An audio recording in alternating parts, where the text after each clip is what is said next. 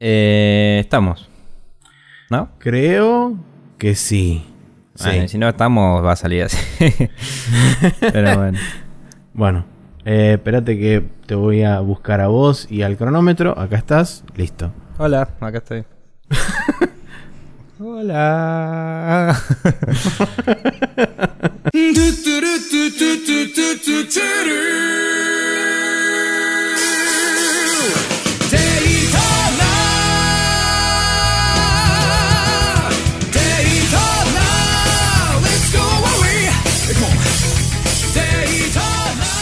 Buenas tardes, días, noches, whatever, gente, ¿cómo les va? Estamos una vez más reunidos para hacer este pequeño podcast llamado Sprecher News eh, con el señor Maximiliano Carrión del otro lado. Mi nombre es Nicolás Viegas Palermo. Esta ocasión es el capítulo número 224 y estamos acá en un fin de largo eh, en el cual estamos bastante relaxed y tratando de ver qué tan listos estamos para grabar el capítulo y dijimos, bueno, vamos a ponerle que ya estamos listos y vamos a arrancar. Eh, quiero hacer la pequeña aclaración de que voy a empezar una nueva tradición en este momento. De que cuando es fin de largo me va a chupar todo un huevo y voy a, si quiero, comer papitas durante el capítulo. Porque tengo Está hambre perfecto. y tengo que jugar al básquet después, así que papitas. Así Bueno, que hemos instaurado la tradición de a partir de este año en el que Nico, mientras hace un podcast, come papitas. Y yo, por otro lado, para no ser menos, agarro y traigo un albañil a mi casa que rompe la pared en el fondo y entonces probablemente se escuchen martillazos de obra durante la duración de este podcast. Así que entre martillazos y papitas habrá un Spreadshot News. Vamos los pibes. Bueno, ¿cómo andas, Maxi? Todo bien, afuera de lo que es el martillamiento constante de acá atrás del fondo, está todo muy bien. Eh, me tuve que prender. eh, inauguramos eh, ahora sí en, en, este en Carrión Morén, en- inauguramos este temporada de aire acondicionado 2016-2017 porque Vamos. se va todo el calor a la recontra recalcadísima concha de su madre. Igual este fin de nos tocó re bien, ¿eh? Viene- Este fin de estuvo tranquilo, de repente hoy dijeron, bueno, vamos a poner fuego fuerte y se va todo a la mierda. Yo acá en casa Em, estoy en modo cueva, no, no abrí la persiana para nada y te digo, estoy zafándola. Haces bien, haces bien lindo. porque morir. Bien. Eh, pero sí, acá estamos. Y para continuar, eh, ponemos el cambio que entra al principio y aceleramos hacia algún lado. Bien. Eh, vamos a agradecer a la gente que nos comenta como siempre. En esta ocasión fueron pocos, pero supongo que porque están todos disfrutando de todos estos feriados que nos tocaron al principio de noviembre, vamos los pibes para... Diciembre. de diciembre, vamos los pibes para compensar la falta de feriados del final de diciembre, abajo los pibes. Eh, eh, bueno, entonces muchas gracias a Jorge Peret, Sergio Suárez, Leo Colo Valdés, Eva Rocco y Carlos Molina. También tenemos likes de gente bella como Neko Bakiani y eh, Lea... eh, no me sale porque estoy en un coso. Lea, te quiero. Lea. Leandro y el Sapia. Sí, pero a veces mi cerebro no funciona. Eh, Hmm. No es nada personal. Y nada, eh, más gentes, obviamente. Pero bueno, ellos son los que nos comentaron. Así que ya que hablamos de comentarios, tenés un comentario, yo tengo otro. Vamos Sí, el señor Leonardo Colo Valdés dice, mientras escucho paso a bancar a Max y yo tampoco vi Rocky y ni tengo muchas ganas de hacerlo. Yo en realidad no es que soy un anti-Rocky ni nada por el estilo, simplemente eh, nunca cuando estuve sentado delante de una tele las pasaron eh, y me quedé viéndola. Si no, hacía zapping y de repente enganchaba una parte donde había un estalón pegándole a algo o a alguien y dije, ah, mira, esto es Rocky. Y seguía pasando para arriba porque no la iba a dejar desde mitad de película o más avanzada. Y dije, bueno, algún día la veré entera o no. Y Eh, pasó, así a pasó. mí me hace gracia porque yo la vi por primera vez hace un par de años que me lo prestó el Petuco. Y que también me lo prestó, me lo tuve por mucho tiempo antes de verlas y después las vi porque fue como, uy, tengo el coso del Petuco y me lo vi todas en un fin de semana y se las devolví. Eh, seguro que comenté sobre eso en el podcast. Pero mm, me hace gracia que vos sos amigo de Germán hace cuánto tiempo ya? Eh, hace ya como 14 años casi. Bien, 14 años de amistad con Ger Batistón, que el hombre más fanático de Rocky del planeta, y todavía no logró que veas una puta película. Bueno, en realidad técnicamente sí, porque viste. Vi una porque me llevó al cine. Viste Rocky Balboa así re descolgadamente y es como... ¿Por qué? Pero bueno, no importa. Eh, nada, ver Rocky Balboa es casi como ver Rocky 1, pero con más arrugas. Eh, bien, yo tengo un comentario de Sergio Suárez que dice que quiere adherirse al comentario que hice yo y que todos jueguen a la demo y después compren el Shadow Tactics Blade of the Shogun, Blade of the Blades of the Shogun. Eh, porque la rompe toda. Y se volvió el comandos en forma de samuráis. Gracias, eh, gran programa barbita, barbitas, dice. Ah, bla, bla, bla, bla. Muchos, mucha elocuencia. Sí, este programa. sobre todo. sí. Eh, bueno, acabo de, de cursar japonés y de golpe la semana que viene ya tengo que saber todo el hiragana, así que estoy complicado. Em, bien. Eh, también me dormí a las 3 de la mañana porque a las 6 empezamos un par- una partida de entre 60 y 90 minutos de Manchos of Madness y casualmente duró hasta las 2. así que, yay. Pero Bien. bueno, al final perdimos, si te sirve saberlo. Eh, el, Qué universo, mal. el universo fue medio absorbido por un portal interdimensional hacia dimensiones desconocidas. Pero bien. Entonces, eh, Maxi, si la gente quiere mandarnos mensajes como hizo esta gente bella, ¿cómo hacen? Bueno, si quieren agarrar y mandarnos, por ejemplo, un correo electrónico, pueden hacerlo a contact.spreadshotnews.com, donde nosotros recibimos todos los mails que ustedes nos mandan. Y, por ejemplo, si quieren mandarnos temas de discusión o feedbacks bastante más extensos y hacer alusión a diferentes tipos de cosas, etcétera, pueden hacerlo por ahí. Si no, para feedback en general, pueden agarrar y pasar por facebook.com barra o por spreadshotnews.com, donde todas las semanas está nuestro capítulo posteado en cualquiera de los dos lugares y pueden entrar a cada uno de ellos y dejar comentarios por debajo. Y si no, para comentarios cortitos y al pie, siempre está eh, Twitter en arroba spreadshotnews, donde en 140 caracteres se puede, se debería poder resolver cualquier tipo de este, cuestión o no. O no, probablemente. Pero bueno, eh, siempre puedes mandar otro tweet. Eh, Bueno, vamos a pasar al downloading y hablar de lo que estuvimos jugando esta semana. Así después arrancamos con las noticias.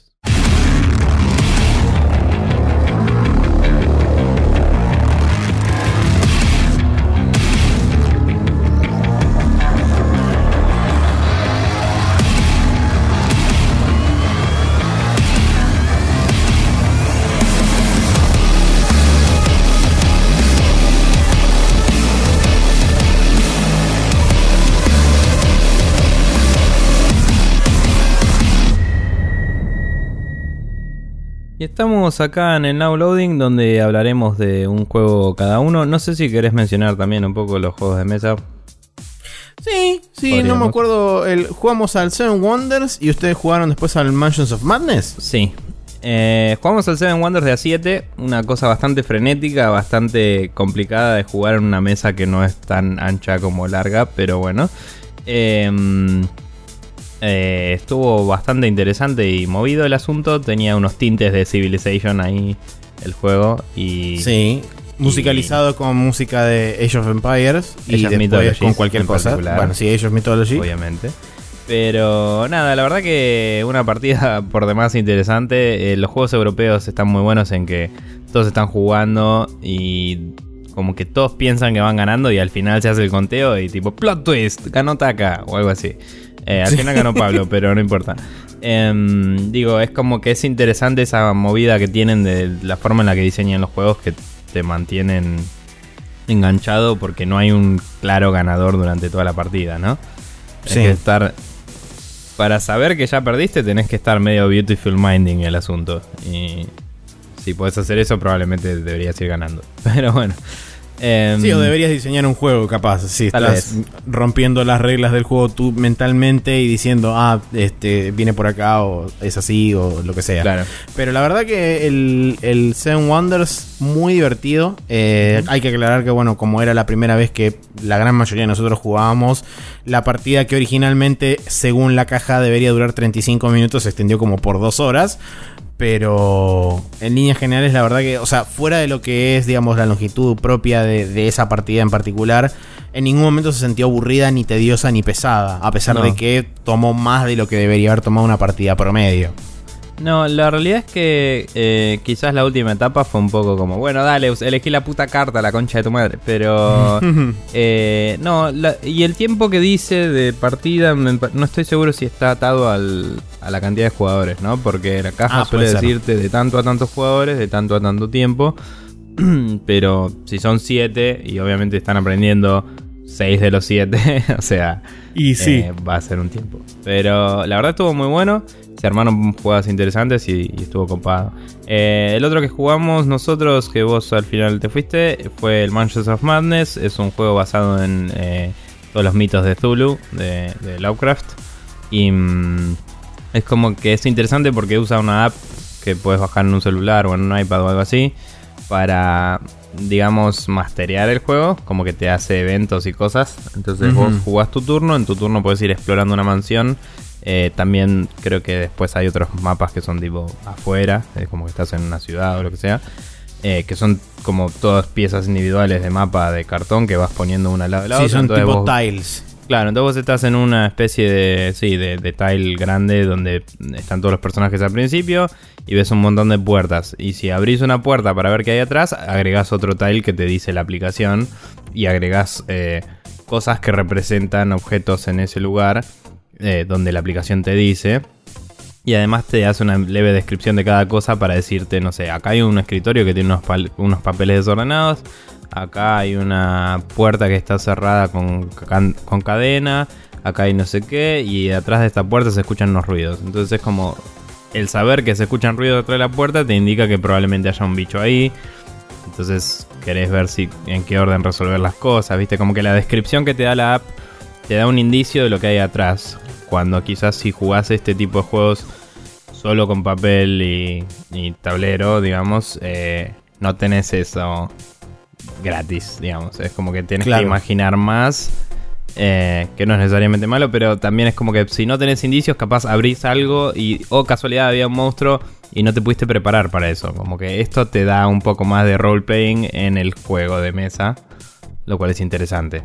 Em, y, y, la historia era bastante coherente y todo, como que había una puerta que no podíamos abrir eh, y yo había encontrado una cosa que parecía una especie de trampa y al final no pasó nada, solo hizo ruido. Y después leímos en otro lugar nada que ver que había una especie de alarma conectada a esa puerta y que si le hubiera podido resolver el puzzle podría haber abierto la puerta con eso. Eh, ah, mira. Y también hay un par de puzzles que se resuelven adentro de la app en vez de tirando dados, eh, que son como juego, minijuegos que resolves, eh, digamos, haciendo movimientos y te dice tenés que usar tal de tus atributos para tratar de resolverlo. Y, el atributo cuenta como la cantidad de movimientos que puedes hacer. Entonces ponele, había uno de mover cajitas para sacar una de, de un coso, del, como el juego del que se basa el Tetris, ¿viste? Sí. Y, mm, y era como que si tu inteligencia, ponele, por decir algo, era 4, podías hacer 4 movimientos. Lo que significaba que por turno podías resolver eso eh, hasta cierto punto y tenías que seguir gastando turnos hasta que termines, a menos que por ahí tenías justo la inteligencia necesaria para hacerlo de una. Y depende de que no te equivoques también. Entonces es como está bueno, te mezcla un poco la ficción con tu habilidad como jugador de resolver algo. Eh, nada, es interesante, es un poco más interactivo, ¿no? Que, que, un juego de tablero normal que es sacar tarjeta, leer. Y, y es un poco más dinámico, porque también la aplicación algunas cosas te las traquea eh, que si tuvieras que traquearlas en un juego de tablero tendrías que tener una cantidad de contadores y... Sí, por ahí inclusive llevar, llevar nota de cosas, tipo tener un anotador para anotar. y, sería muy propenso a errores. Eh, que esto como que lo mantiene por vos y lo resuelve. Entonces mm. eso está bueno. Eh, nada, interesante. Es una, fue la primera vez que jugué un juego de mesa que usaba una app. hay que ver qué onda, pero parece que está bueno. Bueno, bien juegos, videojuegos. Sí, em, juegos, de, juegos de video que se juegan en televisiones o en monitores, dependiendo de en qué parte de la cosa tengas conectado tu consola o, cosas que emanan fotones a tu cara. Exactamente. Bueno, el, pad también, no importa. Eh, yo estuve jugando Final Fantasy XV, eh, me le metí casi 40 horas ya, más o menos es lo que... Lo una semana de laburo, bien. Sí, una semana de laburo. ¿Cuánto eh, tiempo laburaste esta semana? De lunes a miércoles. Bien. O sea que la, jugué más de lo que laburé, literalmente. Está bien. Em, y la verdad que está, está muy bueno. O sea, la verdad que la estoy pasando muy bien. Es muy divertido todo lo que es este el sistema de combate. La verdad que está muy, muy, mucho más pulido de lo que estaba en todas las demos que salieron hasta el momento, o sea, en las tres, porque fueron, salió la primera con el Final Fantasy Type Zero, después a esa demo la actualizaron y después salió una segunda demo, o sea que en, líneas generales, eh, digamos, yo las clasificaría como tres porque la demo actualizada era casi otra demo distinta en cuanto a combate y mecánica se refiere, estaba mucho más actualizada, lo que terminó siendo el juego final, a pesar de que tenía todavía algunas cosas que estaban medio como en el limbo de no saber para qué lado iban a ir. Eh, Sí me parece, por ejemplo, que bueno, también depende muchísimo de, la forma en la que cada uno juegue, porque según tengo entendido lo que es la main quest eh, propiamente dicha, creo que se puede pasar en 29 horas, 28 horas, o sea, no es una main quest súper larga.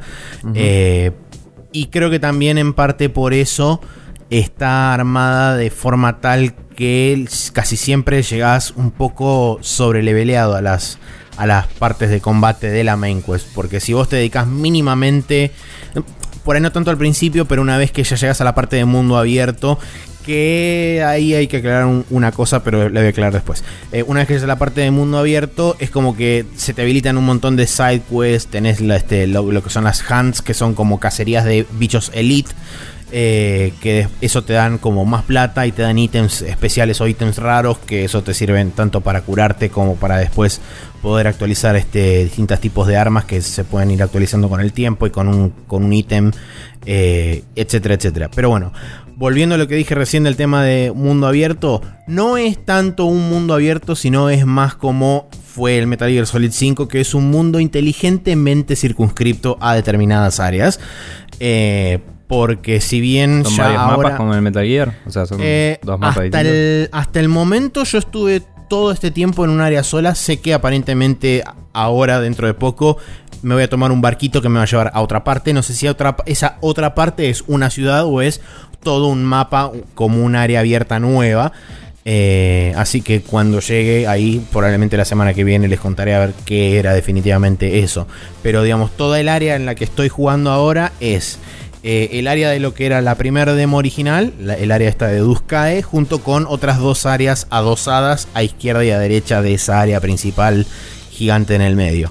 Está todo conectado a través de caminos con, el, con los cuales te mueves con el auto, que el auto no se puede sacar de lo que son las rutas, simplemente eh, tenés dos opciones de, entre comillas, manejo. Una es piloto automático, que básicamente pones a uno de los cuatro chabones a manejar el auto y le decís quiero ir hasta acá eh, te tira. Lo que está bueno que cada vez que vos querés eh, ir hacia un lugar, tenés posibilidad de elegir eh, de, tres formas distintas como ir. O sea, puedes elegir cualquier punto en el mapa, tipo puedes tirar un, punto random y, te, y con, el, con lo que sería, digamos, el navegador te muestra por la ruta cuál es el lugar más cercano en el que te puede dejar. Si, por ejemplo, tiraste en el medio del campo, tienes una ruta que te lleva más o menos cerca, te deja hasta ahí, después tenés que bajar y correr. Eh, si no, tenés la otra opción de eh, filtrar por este, quests. Si vos querés ir directamente a los, a los puntos donde está cada una de las quests, puedes ir saltando entre cada uno de esos puntos. Y de vuelta, lo mismo, si no estás sobre el camino, te va a dejar en el lugar más cercano donde esté esa quest. Y por último, sí podés ir eh, ciclando entre lo que se llaman parking points, que son lugares donde específicamente están creados al costado del camino para dejar el auto. Y después vos desde ahí podés ir corriendo eh, hasta determinado momento donde vos haciendo una side quest habilitas los chocobos. Y si no, eh, o sea, si no querés ir corriendo por ahí por el campo, una vez que te bajas del auto, sacas el chocobo y vas en chocobo por corriendo por ahí. O sea, me parece que está bastante bien armado como es el sistema, digamos, de de priorización de medios de transporte, si querés, porque vas con el auto los viajes largos tipo de una punta a la otra en el mapa. Con el chocobo los viajes de término medio, que serían cuando te bajas del auto y querés ir hasta un objetivo en particular que está en el medio de la nada. Vas con el chocobo que es más rápido que ir corriendo. Y por último, cuando te bajas del chocobo, pues o bien este, quedarte corriendo por ahí con los chabones, o bien si por ejemplo tenés que ir a un dungeon, el chocobo no entra en el dungeon, entonces te bajas del chocobo y entras al dungeon. Eh, en ese sentido me parece que está bastante bien pensado y justificado y no me parece que sea eh, tan problemático como yo había escuchado algunas críticas que decían, no, porque al final el auto no sirve para nada y qué sé yo. Me parece que el auto sirve bastante, justamente, y además cumple bastante bien la función eso de meterte en la atmósfera del tema del road trip y de los chabones que van yendo hacia X lugar. Mm. Eh, pero la verdad que en líneas generales es súper disfrutable. El, eh, todo lo que es el, sistema de pelea, como ya dije, es, es re divertido. no cuesta prácticamente nada acostumbrarse. Eh, independientemente de si hayas jugado la demo o no, tenés la ventaja de que le incluyeron ahora eh, en el parche del día 1 le incluyeron algo que se llama Wait Mode, que es casi como jugarlo por turnos, porque vos cada vez que targeteas un, un enemigo es como que se pone todo en slow motion que es casi congelado, o sea, eh, es súper, súper, súper lento y te permite seleccionar la acción que quieres hacer, que ya sea atacar, tirar magia, lo que sea, o utilizar una, habilidad soporte de alguno de los dos, de alguno de los tres compañeros que tenés con vos. Una vez que se ejecuta esa acción, vuelve a entrar en tiempo de slow motion y podés ir ejecutando otras acciones. la, velocidad de la cámara no es en slow motion, sino que es cámara libre. Entonces podés girar la cámara alrededor tuyo, cosa de poder ubicarte donde están los enemigos y qué sé yo. Es como que te da una vista un poquito más estratégica de lo que es el, digamos, el sistema de combate normal, que es mucho más rápido en, en cuanto a comparado con el Wait Mode y es bastante más orientado a la acción. Entonces me parece que en ese sentido está bueno porque tenés las dos opciones de si no querés jugar o no te, no te sentís cómodo jugándolo en modo acción, puedes utilizar el wait mode que tenés como más libertad y más tranquilidad a la hora de tomar decisiones y poder observar la distribución de enemigos, etcétera, etcétera. ¿Y cuál, digamos, viniendo de Final Fantasy anteriores, a cuál decís que por ahí se parece más o menos? En, en, cuanto a la forma que está armado lo que es este combates y demás, es muy similar al 12. Eh, en cuanto a que ves los enemigos en el, en el, lugar y tipo vos vas corriendo y una vez que entras como si fuera en un área, eh, en un área digamos de, agresión de los enemigos, se, activa como si fuera la pre-batalla, que los enemigos es como que están un poco más alertados y, y todos los chabones entran como en una posición de casi pseudo ataque. Y una vez que pasas un umbral, un segundo umbral, entras sí o sí en combate que la ventaja que tenés en ese, entre, entre esos dos umbrales, digamos, de estar no batalla a batalla final, digamos, eh, vos podés ahí utilizar la habilidad de Noctis, que es el, personaje que vos controlás, el, personaje principal, de poder warpearte con la espada, ya sea a pegarle directamente a un enemigo haciéndole un, daño de un, bonus damage de X inicial o podés warpearte hasta una posición más arriba o sobre una piedra o qué sé yo para tener una vista un poco más panorámica y desde ahí iniciar el ataque también con un bonus. Eh, si no, directamente te mandás a lo cabeza y así revoleando la espada. Y a que se arme la que se arme. eh, la verdad que la, estoy pasando muy bien. Eh, sufrí mucho con la plata al principio del juego, porque no te dan casi nada de plata al principio del juego y lo único que te van dropeando son unos tesoritos o, digamos, partes de enemigos y qué sé yo. Y usualmente lo que pasa en estos juegos es que esas cosas después las vendés y terminás puteándote a vos mismo por haberlas vendido porque después las necesitas como eh, catalizadores para determinadas otras cosas. Entonces, cuando uno juega ya un par de Final Fantasy, aprende a no vender una mierda el tema es que esa es una de las fuentes de plata que tiene el juego. lo que tenés que saber es que tenés que vender no todos, sino quedarte siempre con un par, tres o cuatro de cada uno de los ítems, cosa de así ir progresivamente haciendo un poco más de plata, hasta que bueno, empezás a enganchar lo que son las hunts, que son, como expliqué antes, eh, ir a matar determinados tipos de, de bichos elite, y esas hunts te dan un porcentaje bastante más copado de plata, y después, una vez que encontrás sidequests y demás, hay sidequests que te dan elementos, hay sidequests que te dan armas, hay sidequests que te dan este, ingredientes, que eso no lo dije todavía. Los ingredientes te sirven para poder cocinar comidas mientras vos estás de campamento a la noche para poder capitalizar la experiencia que ganaste durante el día. O sea, vos cuando terminas o cuando matas enemigos y entras en batalla, la experiencia se te acumula en un número, pero vos no la ganás directamente. Lo que tenés que hacer es ir a un campamento, descansar y esa experiencia ahí la contabiliza como eh, válida y te la suma a tu nivel total. En ese mismo campamento vos lo que podés hacer es cocinar distintos platos de comida que lo que hacen es darte distintos bonus. Te pueden dar bonus de este, ataque, bonus de defensa, bonus de HP, bonus de regen, te puede dar invulnerabilidad contra cierto elemento, contra varios, te puede dar, este, por ejemplo, aumentar el critical, eh, etcétera, etcétera. Entonces, digamos que casi siempre lo que te conviene hacer, por ejemplo, cuando vas a entrar a un dungeon o cuando tenés que ir a una hunt a buscar uno de estos elite, casi siempre te conviene descansar en alguno de los lugares que están específicamente diseñados para generar un campamento, comer algo que te genere buenos bonus y después sí enfrentarte a los bichos esos porque eh, al mismo nivel, por ejemplo, si yo estoy nivel 20 y me enfrento a una Hunt nivel 20, muy probablemente la comas porque los bichos son mucho más duros que un nivel 20 normal. Entonces, muchas veces la diferencia entre eh, pasarla muy mal y morirte, como sobrevivir y poder matar a los bichos, es justamente esos bonos que te dan las comidas. Así que en ese sentido también tiene un, extra estratégico en cuanto a eso, en cuanto a los buffs, eh, que está bastante interesante. Sobre la historia no, eso. Sí, sobre la historia no voy a hablar nada porque voy recién un poco menos de la mitad del juego. Eh, pero más o menos sé para dónde se encamina. Y igualmente no me gusta mucho hablar de lo que es la historia porque no quiero spoilearle nada a nadie en caso de que alguien lo esté jugando, que mucha gente lo debe estar jugando. ¿Te gusta? ¿Está buena? La historia, la verdad, que está buena. Este, se va encaminando hacia un lugar que creo saber más o menos para dónde va. igualmente. medio, medio cliché, tal vez. Eh. Ni. O sea, sí por un lado, pero estoy esperando a ver si me sorprende haciendo otra cosa diferente, cosa que puede pasar o no. Sí me parece, por ejemplo, que están haciendo cosas interesantes con la sinergia dentro del grupo y con este, agentes externos que intervienen con el grupo principal de los cuatro chabones. Eh, en ese sentido me parece que sean dinámicas interesantes y copadas.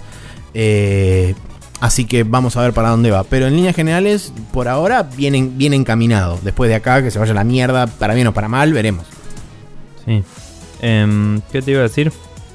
¿Y tuviste alguna pelea contra eh, algún bicho así súper gigante de los que mostraron en demos anteriores y eso ya? Ya tuve una pelea contra un Behemoth, eh, que es justamente la pelea de la demo, que esa es la misma pelea, esa, esa, esa es la pelea final de la side quest que te habilita los chocobos. O sea, una vez que vos matás al Behemoth de ese, te habilitan los chocobos para que vos los puedas alquilar. Eh, y está bueno porque los chocobos los puedes customizar eh, en cuanto a color, los colores que vos quieras. Te puedo poner acá uno un color diferente, está bueno eso. Em, y además los chocobos tenían nivel, o sea que de cuanto más los usás, los chocobos también van subiendo de nivel y tienen o más velocidad o más, eh, más tiempo de planeo, porque vos tipo, vas corriendo y cuando saltás con el chocobo, si mantenés el botón de saltar apretado desde un lugar alto, es como que medio va planeando en descenso y puedes cubrir un área más grande de terreno. Eh, cada vez que vas subiendo de nivel te incrementa eso, te incrementa la estamina, o sea que cada vez que vos apretás el sprint, eh, tiene una barra más larga de sprint, básicamente. Y. Pero bueno, el Vigimos DC, que es bastante grande, es tipo, no sé, pero ocupa toda la pantalla. Cuando estás bien cerca, te ocupa toda la pantalla. Eh, eso es en cuanto a enemigos biológicos. Después, enemigos sintéticos, que son básicamente máquinas tipo armaduras robóticas. también ya me he enfrentado a un par que son como, digamos, los refuerzos más heavy que tienen los enemigos. Eh, porque hasta el momento, hasta hace un tiempo, me venían solamente autómatas y soldados, que eran eh, autómatas tipo humanoides que básicamente esos les tiraba rayitos y los hacía poronga. Eh, y a los humanoides simplemente warpeaba por todos lados y los cagaba trompadas a todos. Pero ahora, como están viniendo tipo un par de esos chabones y a veces cae una armadura de estas mecánicas que es tipo 4 o 5 veces un chabón de alto, es como, ah, bueno, de repente hay que utilizar otra estrategia capaz. Está bien. No, igual la pregunta iba más por el lado de.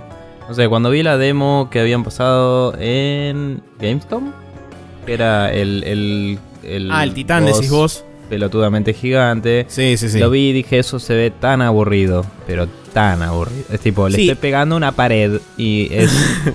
y es una pared que, oh, mirá, se mueve. Es como, no es divertido. Por algo, cuando God of War te hizo pelear con titanes, era un puzzle gigante. Porque pelear contra un gigante es aburrido.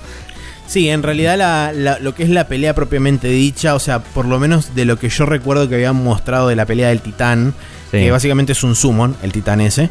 Eh, una vez que lo eh, derrotas, se te queda, se te queda eh, no, titán se llama, justamente. Eh, sí, bien, no dije nada.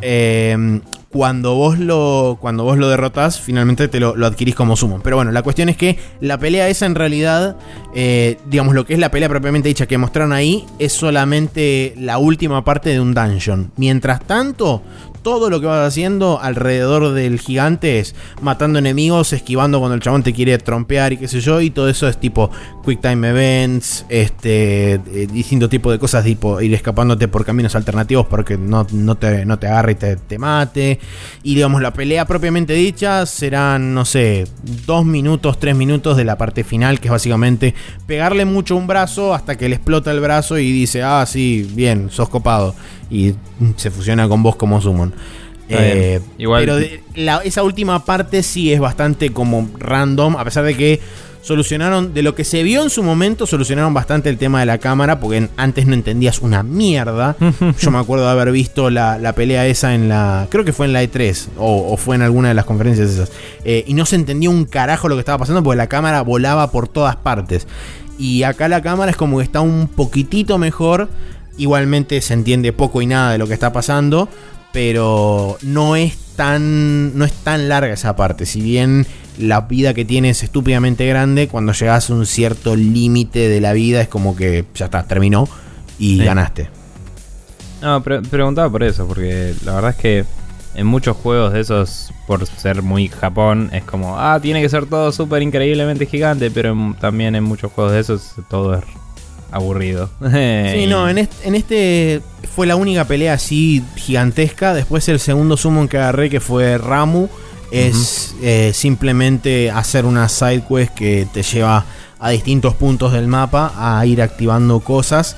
Después entras en un dungeon, haces todo el recorrido del dungeon y al final de todo tocas una piedra especial que tiene como rayos locos y simplemente agarras el poder de Ramu y ahí ya lo tenés para sumonear. Sí. Bueno, nada. Bien, pero lo estás disfrutando, vas por la mitad más o menos, dijiste. No, un Más tercio. o menos calculo que sí, No sé. sí, calculo que debo ir más o menos por la mitad. Está bien. Capítulo Y- 7, si no me equivoco, de 15 creo que tiene el juego. Así que sí, estoy más Sí. o menos por la mitad. Sí, Fer había puesto un screenshot que lo terminó en 44 horas. Pero va a salir. Claro, bueno, yo voy 38, 39 por ahora. Calculo que me deben faltar, no sé, 20 horas más y lo termino. Sí, puede ser. No sé, tenía, o sea, en una foto que decía certificado de. Sí, gracias por jugar así. y la típica esa, bla. Pero de, no sé, era medio navideño, medio flashero, ni idea. Eh, pero bueno. Bien, eso fue Final Fantasy XV. Yo por mi parte eh, volví a viajar por el espacio en el Elite Dangerous un poco. Eh, la verdad es que desde la última vez que lo había jugado hasta ahora salió el eh, Engineers Update, ¿no? para, para Horizons, eh, el segundo año de contenido de Elite. La cuestión es que en este update em, hay nuevas mejoras que no sé cuántas están disponibles para el juego base y cuántas no, pero entre ellas vi que puedes poner eh, bookmarks en lugares del Galaxy Map. Entonces puedes decir, Oh, guardame estos lugares y no tenés que andar acordándote los nombres de todos. O si tenés em, varias quests activas a la vez, puedes ponerle bookmarks a todas tus quests. Y entonces cuando estás trazando caminos puedes decir, ah, puedo desviarme y hacer esta en el, en el camino, cosas así. Em, también vi que eh, aparecen los engineers como que cuando pasas a cierto nivel de, de tu rango, de qué tan elite sos, em, te contactan. Entonces yo era, creo que, mm, no me acuerdo el rango de combate que tengo, pero ya había pasado el mínimo, ya había pasado el novice, digamos. sí. Entonces, no sé, lo que sea, estoy. Y competent o algo así. Y entonces me contactó un ingeniero que tiene armas locas, en teoría. O sea, como que el chabón en teoría por ahí te hace armas de, de distintos tamaños y todo, pero que rinden más, que quizás eh, pegan más, pero tienen también producen más calor o eh, pegan menos, pero tienen mucha repetición, viste, como que tiene stats un poco tuiqueados y más locos. Claro, son custom en- Sí. con respecto a las de serie que te venden en cualquier estación. Claro, entonces ese chavo me contactó y después haciendo varias misiones porque me pintó juntar platita, eh, porque quiero eventualmente ver si compro otra nave. em, en- como que terminé explorando mucho, vendí bastante exploration data y me contactó la de eh, la de los exploradores, digamos, Sí. eh, que está eh, estaban los dos en digamos puntos bastante distantes de la galaxia. Mi nave creo que tiene un rango total de como mm, unos ciento y pico años luz, con un tanque, digamos. Claro. Eh, rinde bastante bien el motorcito. Pero nada, la cuestión es que eh, estaban los dos en, Los dos estaban afuera de mi rango en puntos opuestos en los que también estaban fuera de rango entre sí. Y dije, bueno, voy a visitar al que tiene armas a ver qué onda. Voy a visitarlo y te dice, hola, gracias por visitarme. Doname mucha plata para poder eh, acceder a mis servicios. Entonces ahora si quiero acceder a sus servicios, tengo que eh, tener muchas unclaimed bounties y llevárselas al chabón. Lo cual puede ser un problema porque si te morís las perdés. Eh, pero no son muchas, son 100.000 que por ahí matando una anaconda o algo así lo haces, ¿no? Pero nada, es como tenés que ir a un lugar de conflicto, bla bla bla, buscar piratas, agarrar bounties, toda la bola. Entonces vos la idea es que vas con todos esos bounties y se los das al chabón para que él los busque, en vez de llevarle plata. Y el chabón a cambio como que dice, bueno, podemos empezar a negociar. Y ahí te abriría un store que no estoy seguro si es solo de plata o si le llevas materiales para que te construya y te tunee la nave. Pregunta. Sí. Eh, las bounties que vos le podés llevar al chabón, sí o sí tenés que llevarle el total de una o podés ir llevándole progresivo. Creo tipo, que no sé. No, eh, no sé. La verdad no sé. Me parece que puedes ir llevándole de a poco y llenar una barrita. Ah, Em, Después la mina que me contactó para la exploración eh, también tenía una condición medio así. Que no era llevar la Exploration Data, era algo más. Ahora no me acuerdo. Pero también había tipo que hacer algo, ¿no? Y l- me pareció interesante e inventivo como digamos, estás entrando a un club medio exclusivo, tenés que pasar la iniciación, ponele, a nivel Mm. ficción. También me pareció una patada en los huevos que en una cosa ficcional en la que podés mandarme un mensaje a través de, toda la puta galaxia, no me digas, che, de paso cuando vengas tráeme 100.000 créditos en Bounty porque me gasté en ir hasta ahí, la puta que te parió. Sí, encima, encima eso es medio boludo. Sí, encima de esos, los dos están en sistemas que están en, en controlados por otro poder que no es el mío, por otra facción, que son hostiles hacia mí. Eh, pero como no iba muy cargado de, de nada, yo tipo medio como que nadie me atacó, pero viste cuando decís, Paja. capaz que te das vuelta y te viene uno. No sé, medio como hincha bolas todo. Y fue como. Me dio un toque de paja. Pero bueno, eh, también otras cosas que probé fue que no había hecho nunca. Los community efforts, viste que hay como objetivos en general también atados al- a la facción a la que estás. Que es como, no sé, se necesita tanta ropa y comida y no sé qué para los refugiados en tal lugar. Entonces vos lo que haces es aceptar eso como una misión de comunidad, digamos. Sí. Y en vez de que te den las cosas y las llevas o que las tengas que comprar y llevar, es como vos las obtenés como quieras y las llevas y se las vendés. No, no es que se las donás. Pero Mm. cuando les vendés, eh, participás del el esfuerzo de proveer a la estación esa de esos datos, de esas cosas. Claro. A veces era eso, a veces era Navigation Data, que por eso también fue que llegué a, a que me contacte la exploradora. Eh, y lo, lo interesante es que, em, o sea, estos tienen como dos semanas o algo así de duración. Eh, no, no son eh, Ah, cortas. ok. Es como, es interesante porque tiene como una movida medio Kickstarter de stretch goals. Entonces es como, si juntás un mínimo con toda la comunidad, todos van a recibir, ponele, eh, 100.000 mm, créditos. Eh, todos los que hayan depositado algo. Eh, después, los que estén en el top 75% van a recibir 500.000. Los que estén en el top 50 van a recibir un millón y pico. Y los que estén en el top 25 tanto. Los que estén en el top 10 tanto. Y entonces yo había ido, me había metido al juego cuando faltaban dos días para que termine un par de esos. Que estaban reavanzados. Entonces era por donar, por, por ir y eh, vender, no sé, un coso de información o una unidad de ropa, ya solo por participar me pagaban 700 mil créditos. era como, Ah, tranca. y era como, bueno, why not? Tipo, entonces fui, compré, fui, vendí y era como, participaste de esto, cuando termine te pagamos. Y terminé y, ahora, y ahí fue como, bueno, anda a buscarla a la loma de la- del culo a la vuelta. Y es como, bueno, pero vas y juntas platita de Gratis. hacer, de hacer muy poco. Y está bueno como incentivo porque es como, si en la ficción querés decir que si esto resu- resulta va a pasar algo, porque en general era, bueno, estamos aguantando acá que nos están invadiendo un sistema y si toda la gente ponía eso, como que el sistema iba a seguir siendo la facción y si no lo perdían por ahí, Sí. en uno de los casos. En otro de los casos era el exploration data, qué sé yo. Se supone que si llevaban suficiente exploration data, iban a poder abrir una un- una cosa más, no, no una base, pero como que iban a abrir nuevas rutas o algo así, no sé. Y ahora hay uno nuevo que creo que le queda una semana más, que lo vi el otro día, que decía si mm, que, que las facciones estaban eh, debatiéndose porque se abrió como una especie de, como si fuera, mm, ¿cómo es que se dice esta cosa de cuando le pedís a una empresa que te haga un presupuesto y, y el vas al ma- licitación, esto? Una licitación de tipo, bueno, este sistema inhabitado eh, está eh, listo para ser habitable, ¿no? Entonces es como, ¿quién quiere postularse para esto? Entonces la gente tiene que ir y hacer ciertas acciones eh, para que su poder tome el control de ese sistema. Y está, está buena la idea, ¿no? De que vas influyendo en cómo se mueve la división política y, y- la economía del, del juego. Es interesante.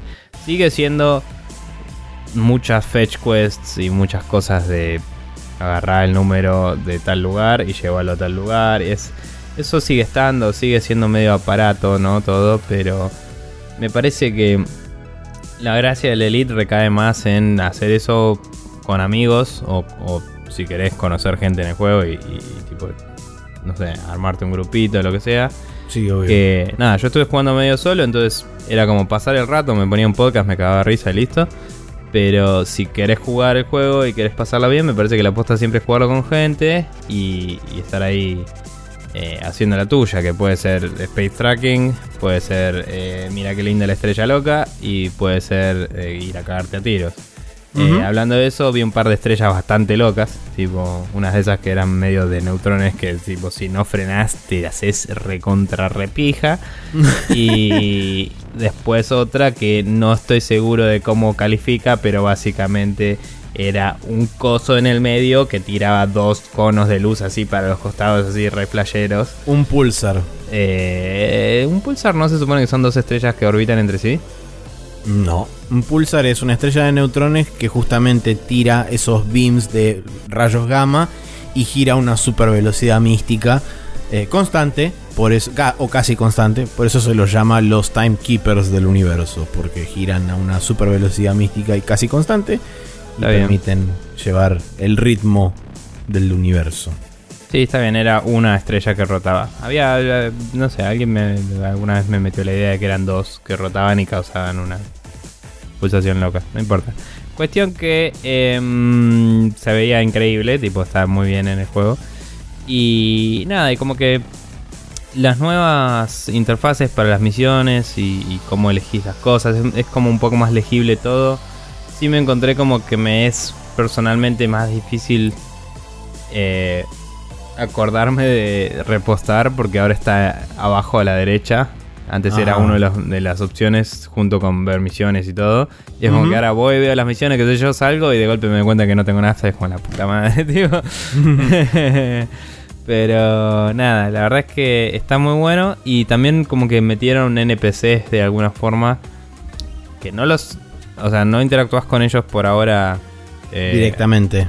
Claro, imagino que en algún momento habrá, aunque siga siendo contexto, eh, un poco más de emoción o animaciones. Pero por ahora tenés eh, fotitos de los NPCs que manejan cada una de las subfacciones.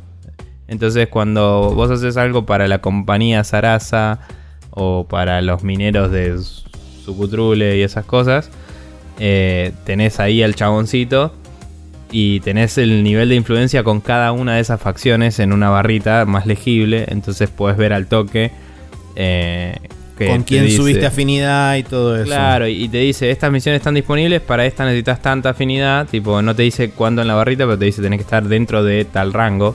Y podés Mm. ver la barrita y saber cuánto te falta al toque, y eso está bueno, porque si ves una misión que te copa, decís, bueno, si me pongo una horita y le hago unos, un par de favores, puedo hacer esta misión que está re buena. Si lo hicieron un poco más transparente eso, para que se entendiera más fácil.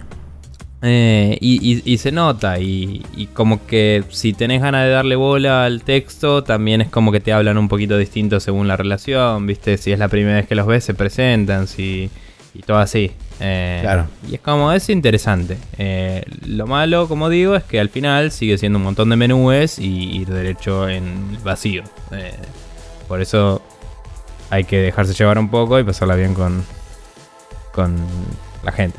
Pero bueno, sí, nada. Obvio. Eh, veré si, si puedo. Si puedo eventualmente hacer, digamos, el ritual de entrada a, uno de los dos eh, engineers, a ver cómo hmm. se desenvuelve el asunto ahí. Eh, tengo entendido que la movida es que llevas materia prima, que es la que ya podías juntar para hacer cosas para el autito. Y, y, platita y te hacen, te fabrican cosas custom y además creo que tienen un mercado propio de, Tipo, yo vendo esas partes. Eh, Yo no estoy seguro sobre eso. Pero bueno, eh, esos son todos los juegos que jugamos esta semana. Eh, vamos a pasar al Rapid Fire donde tenemos un par de noticias eh, para discutir.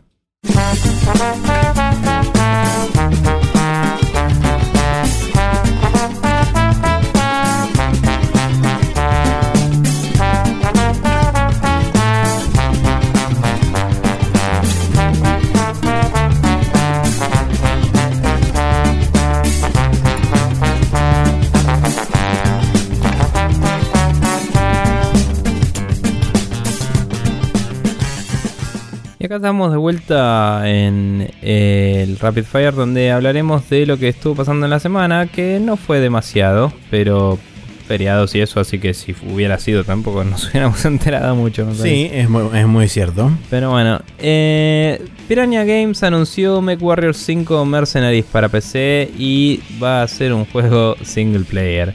Eh, la verdad es que MechWarrior 4, que tuvo dos entregas. Una fue MechWarrior 4, que era story based, y después tuvo MechWarrior 4 Mercenaries, que era un poco más mission based. Eh, y este aparenta ir para ese lado. Recordemos que em, previo, o sea, posterior a eso y previo al Med Warrior 5 que fue anunciado recientemente, estuvo durante varios años, creo que fueron tres o cuatro, el Med Warrior Online, que era un free to play exclusivo online para pelearse y caerse a tiro entre gente. Sí, sigue existiendo y siendo vigente hoy. El sí, sí, sí, ya sé. Sí. Eh, pero bueno, la cuestión es que eh, más allá de la historia y eso que yo no conozco todo el lore de Battletech, que es donde se basa, en el universo donde se basa todo esto, eh, el juego apareció digamos un video que lo revela y todo, que te muestra que estás subiéndote a un mech que se supone que tiene como 500 años ya, o sea que es más en el futuro que el futuro. Y, es el post futuro. Sí, y nada, la verdad es que eh, me pareció medio cliché cualquiera la forma en la que presentan la, intro de, bueno, y acá tenés tu sistema, qué sé yo, salís y tipo, oh por Dios, justo nos están atacando, y tipo lo bajás al chabón y es como, bueno, ya está, volvé, así revisamos el sistema, oh por Dios, hay más, y es como, bueno, ok, calmate. Pero, mm, pero nada, lo que vi es todo bastante mecuarrioroso. Eh, la de la franquicia, el Mercenaries, de, de, los que yo jugué, el Mercenaries fue el que más me gustó. Yo jugué el 2, el 4 y el 4 Mercenaries. Em, y lo que tenía lindo el, 4 Mercenaries era que tenías un interés un poco más pesado en lo que era el management del asunto. Entonces, mientras que en el 2 por ahí vos cumplías una misión y con eso ganabas plata y con eso te podías comprar un mech, si perdías era como, bueno, lo hago de nuevo y listo. Y en el Mercenaries era más como que si ganabas la misión y te bajaban un mech o lo que sea, eso te jodía la economía de tu equipo y de golpe para la siguiente misión podías tener un mech menos o podías no poder... O sea, si pagabas la reparación de todos tus mechs, capaz que no te alcanzaba para mejorar las cosas. Entonces era como, bueno, puedo dejar puedo vender uno que está hecho mierda y mejorar el que tengo, a ver si en la mejor me va mejor. O puedo vender estos dos y compro uno mejor y, puedo contratar otro chabón que tenga mejores stats, ¿viste? Y era un poco más eh, tipo XCOM, si querés, en, mm. en cuanto a eh, manejo de personal y de recursos. Inclusive al punto de si fui, llevé misiles y todo y no los usé todos, tengo más misiles. O sea, repostar los misiles te costaba plata. Creo que el combustible también. Eh, no me acuerdo cómo lo, manejaba, pero me parece que si te quedabas sin combustible es como que te quedabas parado en el lugar. Que es lo mismo que pasaba si se te rompían las piernas, pero no el resto. O sea, vos podías técnicamente, si snipeabas a todos, ganar la misión mm. igual a veces. Eh, claro. Pero pero bueno. Nada, la verdad que me parece copado que vuelvan a la franquicia con eh, la parte de Mercenaries porque como digo implica un poco más de este management y eso. Y side note, eh, recordemos que se sigue desarrollando un juego de Battletech de la mano de Herbert Schemes, que son los que hicieron el, el Shadowrun. Que, o casualidad también son los que hicieron el juego de papel y lápiz de de Battletech. Así que, nada, eh, se volvieron los mechas. Eh. Eh. Pero bueno, ¿alguna opinión, algo? No, yo nunca, nunca fui de, jugar Mech Warrior. O sea, no lo conocía de nombre, sí, pero nunca, nunca había jugado ninguno. Y la verdad que lo poco que mostraron en esa super recontra hiper pre-alfa que, que vi que era un video, justamente el video ese de introducción donde te subís al mecha, te muestran que se mueve y toda la pelota. Eh, la verdad que todo lo que vi me pareció muy interesante, así que por lo menos eh, si existe la posibilidad de probarlo antes de comprarlo, le voy a dar una, oportunidad para ver qué onda, porque digamos, todo lo que se muestra ahí dice como que me debería gustar. Eh, mm. Así que veremos a ver qué pasa en el momento que salga, a ver si definitivamente es o no así. Sí, eh, históricamente siempre tuvo diseños de mechas muy como funcionales y toscos, ¿no? Eh, o sea, si alguien espera unos mechas más tipo super estilizados japoneses, no es el caso. No, no hay chance, no. Eh, quizás más tipo el Front Mission. El Front Mission era un poco más así, bulky y todo. Claro, sí. Pero nada, y lo único que te puedo decir es: si no llega a haber demo, de última bajate el MechWarrior Online porque los sistemas y las reglas del juego llevan ya, no sé, 30 años, que es de cuando salieron, salió el Battletech, digamos, el juego de papel y lápiz. Entonces, técnicamente, si jugás a cualquier Mech Warrior, deberías tener una experiencia similar a lo que vas a poder jugar en el 5.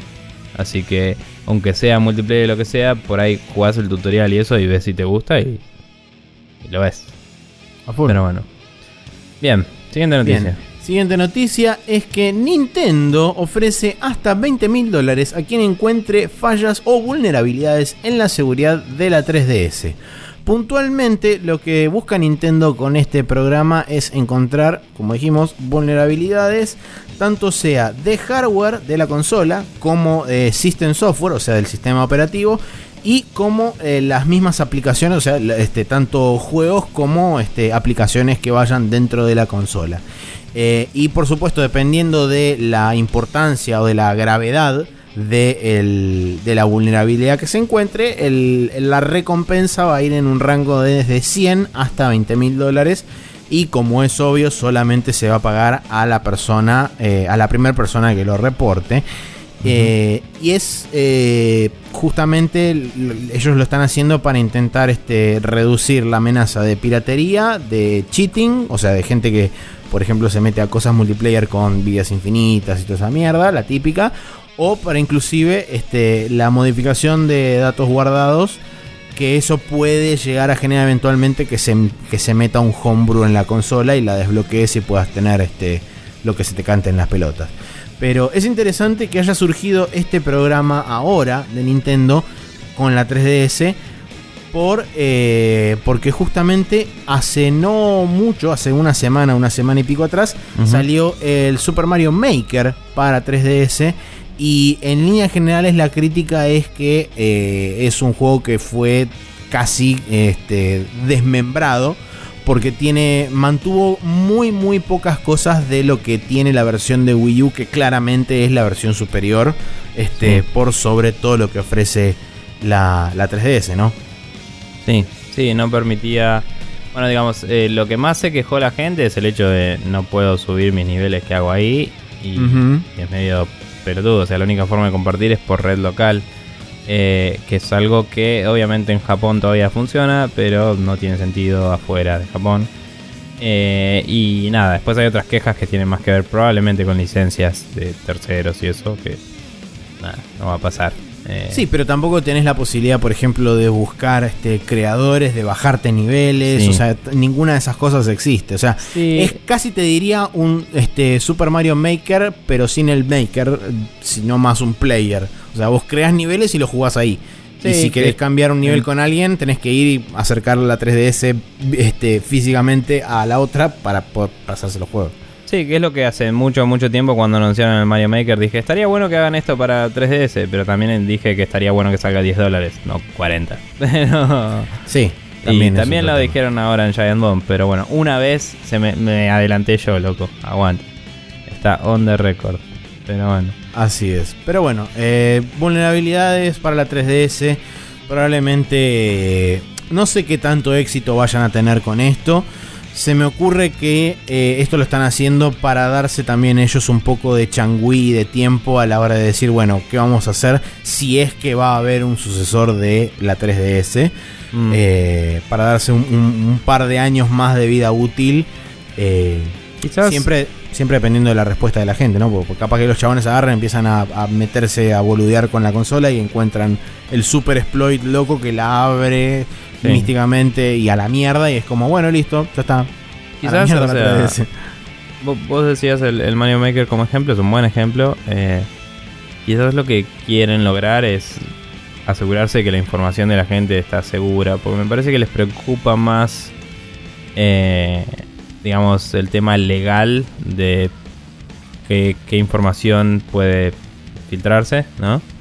Que el tema de de truchar los juegos, porque, o sea, eso va a pasar sí o sí. Eh, sí. O sea, con firmwares nuevos siempre pueden mantener eso más o menos a la raya, pero eh, la data privada de la gente es algo que siempre estuvieron reacios a poner en una consola portátil los de Nintendo. Eh, sobre todo tal vez por el tema de el, el Street Pass, de que siempre está con el wifi prendido, por ahí eso es lo que les da miedo. Que si ponen más información de la gente disponible a los desarrolladores o lo que sea que pueda ser hackeado fácilmente, tipo por la calle. Sí. Pero bueno.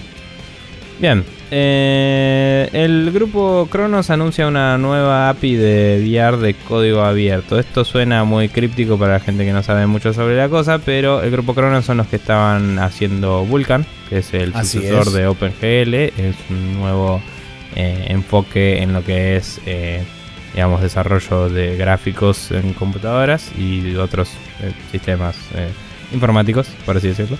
Em, y mm, básicamente es tanto Oculus como Valve, Razer y otras empresas em, decidieron colaborar en establecer una especie de estándar de realidad virtual que va a permitir que se programe para eh, múltiples plataformas con una sola, en teoría, eh, base de Interfaz, código. Obviamente, con seguramente consideraciones especiales cuando corresponda, pero eh, idealmente significa que los developers no van a tener que andar pensando qué headset tiene la persona, sino simplemente decir, bueno, tengo un headset, tengo tal o tal o tal control y, o sea, yo le pido estados de botones a la cosa y si el botón está en el dedo gordo o está en el meñique, me chupa un huevo. Yo digo, con ese botón hago cosas y después el fabricante tendrá que cumplir con estas normas y listo.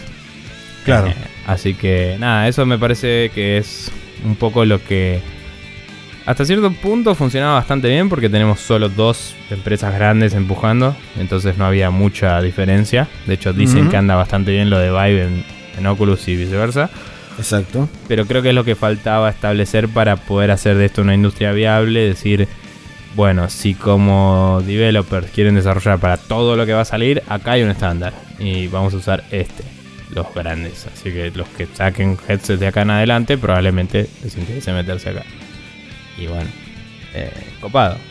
Sí, además siempre está bueno lograr que varias empresas de, este, por ejemplo, en este caso la más problemática me parece que siempre va a ser Oculus, por el tema de corporativismo con Facebook y bla bla bla, siempre está copado que todas se sienten en una mesa y se pongan de acuerdo y sobre todo que ahora este al crear este nuevo estándar y que sea de código abierto, eso significa que todo el mundo va a tener la posibilidad de acceder y de utilizarlo, no solamente esta gente, sino por ejemplo, este chabones independientes que quieran crear cosas, no se van a tener que andar preocupando en, uy, que este ¿Cuál uso? ¿Uso la API de Oculus? ¿Uso la de, la de Vive? ¿Uso la de Razer? No, simplemente implementás la de Cronos y eso te da la posibilidad de que cualquier persona que tenga un Oculus Rift, un HTC Vive o un Razer o cualquiera de los otros dispositivos que estén asociados con este estándar van a poder utilizarlo de forma totalmente transparente y sin andar preocupándose por los pormenores que los va a manejar supuestamente internamente esta, esta API. Sí, eh, cabe destacar que hasta ahora, no sé si en su totalidad, pero la idea siempre fue que el SDK de Oculus era open source eh, y no sé cuánto compartirá o no, pero como que en su momento Valve lo chumeó cuando se anunció y todo, porque ellos están desarrollando el Vive y toda la bola. Y es como que hoy, por ejemplo, el Gear VR usa cosas de Oculus, eh, el, de Samsung. Eh, pero claramente, si sos una empresa, por más que sea abierto o lo que sea, vas a querer un estándar más un estándar más eh, definido entre muchos developers que por una empresa que no sos vos porque vos sabés que podés querer hacer en el futuro y la otra empresa no sabía. Entonces capaz que no lo está soportando. Sí. No es muy eh, por ahí por más que hayan tratado de contemplar todo obviamente no lo es. Entonces en un consenso de empresas pueden empezar a decir bueno eh, hay que poder soportar eh, distintos tipos de interacción, distintos tipos de periféricos y Además, teniendo en cuenta que el grupo Cronos es justamente los chabones que trabajaron en OpenGL y los chabones que están trabajando en Vulkan, es como que eh, digamos que tienen cierto pedigrí a la hora de poder armar este, interfaces gráficas y librerías de gráficos, etcétera, que funcionen porque pensándolo desde el otro punto de vista, esto también va a ayudar a que la optimización para lo que es el, el VR y demás, quizá también ayude a que se bajen aún más los requerimientos de hardware para, no te digo todos los juegos o para todas las aplicaciones, pero quizás si vos aplicás la API del grupo Cronos, tenés un pequeño porcentaje de ganancia en cuanto a stats o en cuanto a eh, performance en general de las aplicaciones de VR con respecto a otras cosas. Bien. bueno Próxima noticia, eh, me toca a mí. Eh, sí. sí. porque vos leíste la, anterior, sí. Eh, bueno, la próxima noticia dice Round 3 Fight, porque Vivendi alcanza más del 25% de acciones de Ubisoft y cada vez se vuelve más real la posibilidad de una adquisición hostil. que pasaría si Vivendi logra comprar el 30, más del 30% de las acciones de Ubisoft ya se vuelve partícipe de lo que son las decisiones corporativas, etcétera, etcétera. O sea que está cada vez más cerca de irse todo al tacho. Así que están bastante cagados en las patas. Don Guillermont está así como corriendo por las paredes y diciendo: Auxilio, auxilio, hagan algo, me van a sacar la plata y todas esas cosas. Eh, por si no había quedado claro con la E3 del año pasado, eh, perdón, de este año, cuando salió y dijo, ah, sí, porque nosotros este, nos arriesgamos y hacemos cosas locas y, dar un paso adelante y todo lo que dijo que fuimos, claramente está haciendo alusión a lo que está pasando dentro de Ubisoft con toda la compra de acciones y etcétera. Pero bueno, nada, la verdad es que no sé, no sé cuáles son los planes de Vivendi con la empresa, quizás cambien algo, quizás todo sea lo mismo quizás alguien venga y diga, no, no te vas a comprar esta empresa y se compre todas las demás acciones. no sé. Claro. Eh, no sabemos qué va a pasar, eh, pero todo apunta a eso. Y no sé si necesariamente es algo malo o no, porque Ubisoft tiene cosas buenas, cosas malas. Eh, y mm, hoy en día casi, casi 50 y 50. Es como...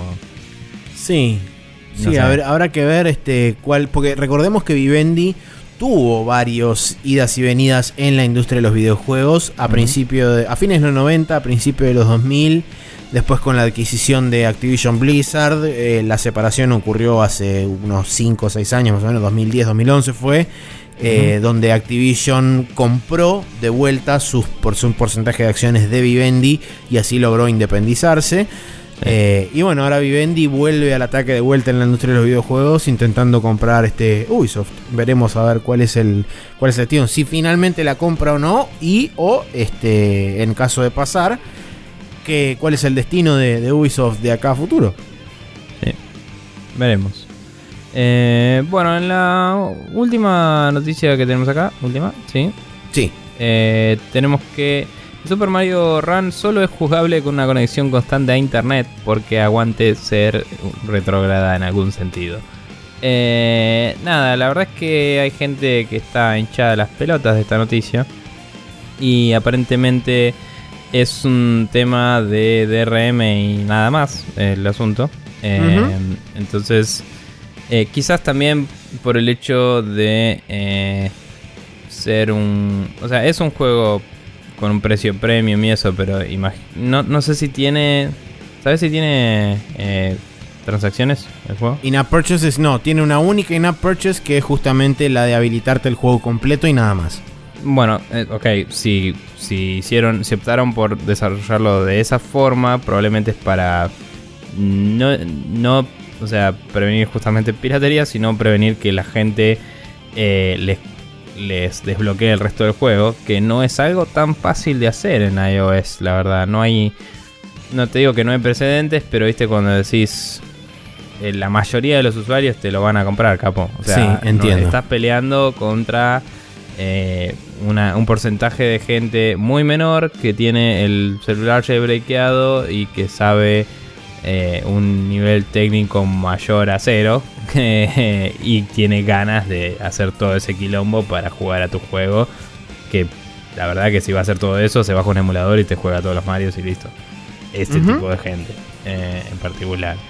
Entonces, nada, está. Obviamente, los usuarios se comen el garrón porque no vaya a ser que perdamos platita. Y bueno, Nintendo demostrando una vez más que no sabe cómo funciona la internet a pesar de que trata eh, o dice que trata. Eh, pero bueno, lo bueno que salió del, Mario Run Whatever este es que mm, eh, lo pusieron en el, en el programa de Jimmy Fallon y el chabón fangirleó como una nena y fue muy gracioso. Y después, después mostraron el Zelda. Mostraron el Zelda en la Switch. Y no me acuerdo de dónde Afro tiró que no iba a bajar el framerate cuando jugás con la cosa. Eh, mm. Aparentemente lo que dijeron es que el framerate es más estable. Eh, pero hay un rumor dando vueltas, justamente, ya que estamos, tirémoslo porque viene, viene junto con todo esto.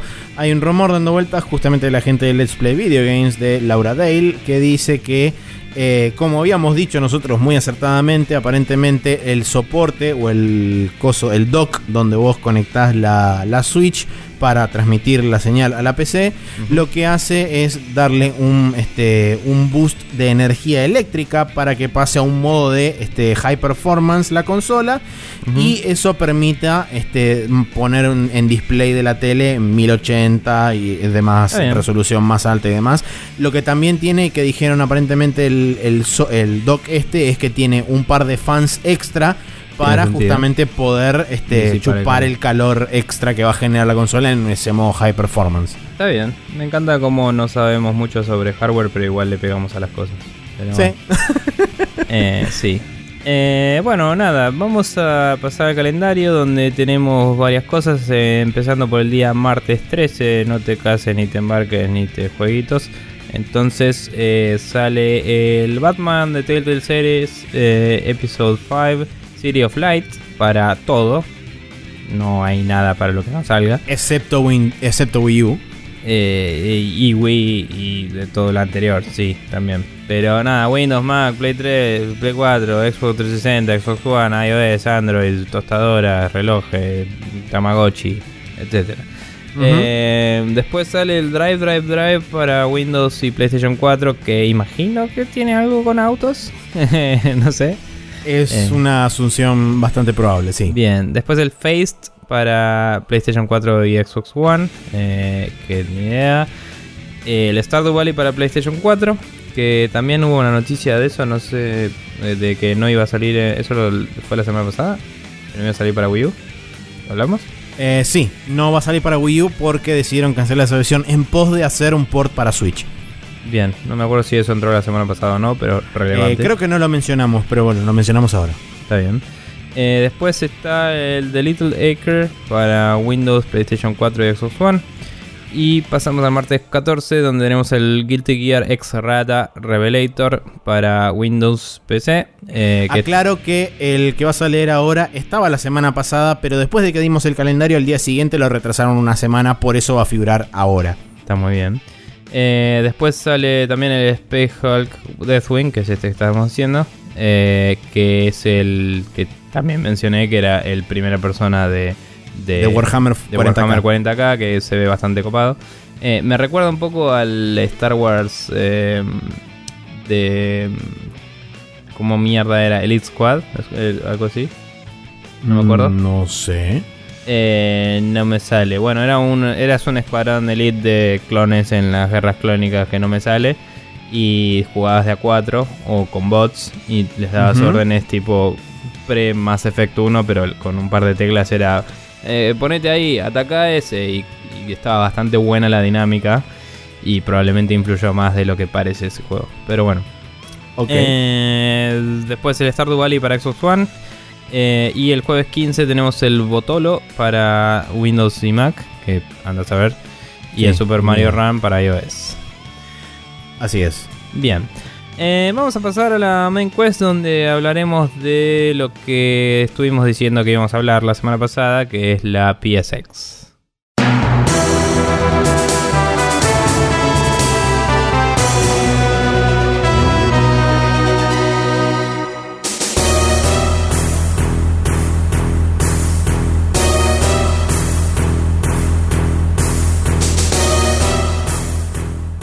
PSX, que quiere decir PlayStation Experience, porque aguante reusar eh, acrónimos locos que ya tenías para una consola increíble, para un evento que puede ser bastante mediocre cuando quiere y a veces le pega un toque.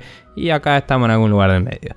Sí. Eh, bien, PlayStation Experience. Eh, básicamente un montón de juegos viejos de vuelta y un montón de secuelas de juegos viejos porque los nuevos ya no están muy buenos. pero bueno. Vamos a hablar un poco de todo lo. del evento principal, digamos, del keynote, más que nada. Em, y de, de, la lista de juegos en la, del de la que se habló en él y se mostraron cosas. Así que. Sí, yo eh, aclaro una cosa: yo vi un par de paneles de los que hubo durante el día sábado y el domingo, después de la keynote. Eh, hubo un par de paneles de, las, de algunas cosas que se anunciaron en la keynote. Eh, después hubo también un par de paneles sobre cosas que no estuvieron en la keynote, como por ejemplo el panel del Death Stranding, que fue Kojima diciendo cosas. Eh, y diciendo también que algo más, aparte de... Eh, mostró el mismo tráiler con otra música porque eh, es Kojima y este el gran anuncio de todo ese panel fue que van a usar supuestamente eso está corriendo en el motor del Horizon Zero Dawn que es el que van a usar para el juego. Ok. Bueno, pero sí, em, sí, hubo más cosas que las que vamos a hablar hoy. Hoy vamos a hablar del evento principal, que es lo que está lo, que está dirigido al público regular, digamos, y el resto eh, se puede acceder entrando al canal de YouTube de PlayStation tranquilamente, así que si quieren enterarse de más novedades de las cosas, pueden ir ahí y ver seguramente los trailers separados del evento o del evento entero que fue bastante llevadero dentro de todo, no fue muy pesado. fue... Siempre se caracteriza el PlayStation Experience por ser bastante más descontracturado y más este, ameno de lo que es generalmente una, una keynote en uno de los este, uno de los shows oficiales como ser Tokyo Game Show, este, Gamescom o la Digamos, E3. Empezó después de la gran revelación cósmica de Sony de It's About the Games y es como nada, los chavales se dieron cuenta de que, che, si muestra un montón de juegos la gente es feliz. Bien. Y empezaron con eso. Pero bueno, vamos a ver los juegos. Están en orden, ¿verdad? Sí. Están en orden de cómo fueron apareciendo en la keynote, sí. Perfecto. Número uno, Uncharted de los Legacy. Se mostró un tráiler en el que por la mayoría del tiempo se ve un personaje femenino tapado. De golpe, oh por Dios, es Chloe. Y aguante todo. Y está Nadine también. Y eso lo mencioné la vez pasada, así que ya no es tanta sorpresa. Pero eh, se veía bastante bien los gráficos.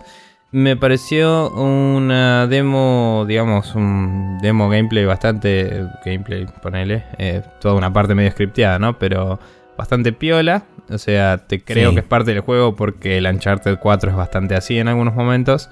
Sí, es mucho. O sea, eh, toda la gente que cuando apareció, yo escuché este, en varios podcasts que dijeron cuando apareció, ah, mira, es un nuevo Tomb Raider, qué loco. Y es tipo, no, se ve como Uncharted. Sí. La cámara está puesta como Uncharted. Sí, Te muestran cosas que pasan en Uncharted. sí. La chabona se mueve como en Uncharted. No es un Tomb Raider. Sí, la gente tiene problemas. Pero bueno, no importa. La cuestión es que. Y aparte tiene, tipo, lo ves y es, es el engine de Uncharted. Pero no importa. por eso. Eh, es como cuando vimos el coso del Phantom Pain y fue como, eso es un Metal Gear. Y fue como. es así. Sí. Pero bueno, eh, después casualidad, no era tanto, pero no importa. Nada, la verdad es que mm, se ve interesante, se ve copado. Eh, me pareció lo que decía es que fue, fue una buena demo a nivel eh, mantener el interés y todo, pero me molesta cuando hacen una sección tan grande que es como, cuando lo juegue voy a estar mirando exactamente lo mismo, porque encima es una de esas secciones que es tipo mirar cosas, no, no estás haciendo nada más. Sí. Entonces como voy a tener literalmente la misma experiencia y me molesta un poco porque es como cuando te bajas un demo y es el primer nivel de un juego y te hincha las bolas. Es lo mismo. Sí, sí, eso, es cierto. Lo que sí me parece interesante, que hay que ver si esto es realmente una, una parte, digamos, más aislada de lo que va a ser el juego en líneas generales, porque lo que dijeron eh, básicamente es, eh, el, este Los Legacy arrancó siendo el DLC single player del Uncharted 4.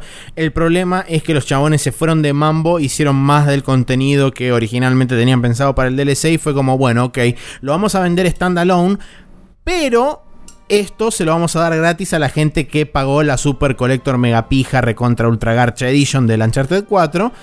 Sin embargo, eh, a la gente que no compró eso es un juego extra, casi. Porque va a ser un DLC largo, según lo que dijeron. Sí, y, Y- y, y standalone, o sea, lo podías instalar aparte Exactamente, no van a necesitar el Uncharted 4 para jugar este juego. Eh, y lo que iba a decir puntualmente es que no sé si esta sección en particular va a ser- es un representativo de más o menos el pacing y el gameplay que va a tener todo el DLC o si es simplemente una parte puntual en la que decidieron mostrar un poquitito apenas de combate cinemático entre comillas que es el final, un poquitito de este, otras cosas que no hace Drake como por ejemplo este, agarrar una ganzúa y abrir una puerta que está cerrada y un poquitito de este, caminar y ver qué onda en otro país que no sean los países que ya visitó Nathan Drake. Sí, no, yo creo que es una introducción más bien de, de como... O sea, como en el 2 cuando entras al museo y tenés que infiltrarte y es como, bueno, es una parte de stealth en un juego que normalmente se juega de otra forma. Claro. Eh, que creo que inclusive la parte de stealth la habían usado para demostrar el 2 en su momento. Me parece que sí. Pero bueno. Bien. Eh, nada, eh, tengo ganas. eh, vamos Sí. a ver. eh, o sea, te- me hubiera gustado más un trailer editado que esto, por lo que decía. Porque esto es como. Eh, se ve bien, pero no me estás contando nada de historia. Está bien, no me estás spoileando, pero no me estás vendiendo el juego de por sí y solo me estás quemando una parte que voy a jugar. Es como, haceme un Sí. trailer y soy más feliz. Pero ah, eso bueno, en el panel dijeron que esta es uno- una de las partes del principio del juego, si no es el principio casi total del juego. Por O sea, eso, tipo, por eso. De, de pasar una boludez antes, viene esto y arranca el juego. Por, por eso digo, me molesta eso de. Sí. eh, Sí, entiendo. prefiero un trailer editado, ¿no? Eh, ahí es donde puedes, tipo, anda, tocarle la puerta a Kojima y decirme, ¿cómo hago esto, maestro? Y, y fíjate. Eh, porque al chabón le sale bien, fíjate. Pero bueno. Marvel vs. Capcom Infinite, eh, que hay gente que, no me acuerdo si vos lo dijiste en vivo la otra vez, pero hay gente Sí. que había sugerido que probablemente iba a ser free to play cualquiera, pero me parece que es Infinite más por las Infinity Stones. Y tal vez otra cosa que mencionaron, creo que fue en el Beastcast, es probablemente, no, en el, en el Giant Bombcast, es probablemente tenga que ver con, eh, sacamos un juego que va a ser soportado por un tiempo, como querían, como dijeron que iban a hacer con el Street Fighter V, ¿no? Sí. Y, y probablemente sea como, bueno, este es el nuevo, mm, el nuevo Marvel vs. Capcom. Eh, Sí. Apareció... eh, Dos cosas a notar eh, para lo que es este el Marvel vs. Capcom Infinite. Primero, ya se anunciaron tres personajes de cada lado. Eh, este- está Morrigan, está Mega Man X y está Ryu por el lado de Capcom. Sí. Y por el lado de este, Marvel está Capitán América, Iron Man y eh, Capitán Marvel. Sí. Las gemas del infinito, las dos que se mostraron hasta ahora, que fueron la de tiempo y la del poder, tienen los mismos colores, o sea, la misma nomenclatura de color que tienen en el Marvel Cinematic Universe.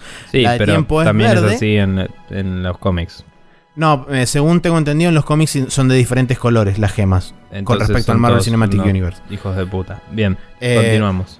Lo que iba a decir es que aparentemente eh, eso sería razón suficiente para algunos para creer que se van a orientar fuertemente a poner personajes del Marvel Cinematic Universe, dejar los X-Men de lado, a pesar de que ya salió un rumor a decir que tanto personajes de X-Men como los de Fantastic Four vendrían eventualmente como DLC en alguna de las seasons futuras de DLC que podría tener el juego o no.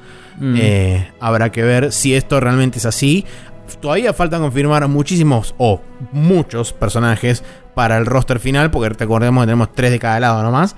Eh, así que habrá que ver de acá a 2017. Está confirmado para Xbox One, Play 3, eh, perdón, Play 4 y PC el juego. Así que eh, no es solamente exclusivo de PlayStation 4, como sí es Street Fighter V. Eh, y a continuación, pegado a eso, se anunció el Ultimate Marvel vs. Capcom 3, que va a estar disponi- está disponible a partir del mismo día que se realizó la, se realizó la keynote eh, para PlayStation 4. Y en marzo va a salir para Xbox One y para PC. Es el Ultimate, el, ah, Ultimate Marvel vs. Capcom 3. Qué bueno que para PC también, la verdad. Eh, pero bueno, eh, nada, sobre el Infinite, eh, bastante horribles los diseños de los trajes. Eh, creo que X es el único que zafó. Eh, cuando digo X es Mega Man X, que se llama X. Sí. Y creo que es el único que zafó porque hasta cierto punto, digamos, porque en realidad en 2D se ve más lindo, pero su representación 3D es esa y no tiene otra. O sea, en, en los otros juegos que estuvo en 3D se ve igual, entonces es como, bueno, está bastante bien. Pero el Capitán América, bastante vomitivo. Eh, Morrigan estaba medio como, eh. Y creo que Iron Man es el único que zafa y tiene un traje. Sí, Capitán Marvel también está bastante pasable. Capitán Marvel está bastante bien, sí. Y, eh, y nada, Iron Man está eh, basado en el traje. No, no necesariamente de las pelis, pero el de Adi Granov, que es el dibujante que inspiró al de las pelis, digamos. Eh, Ok. que es el, el traje.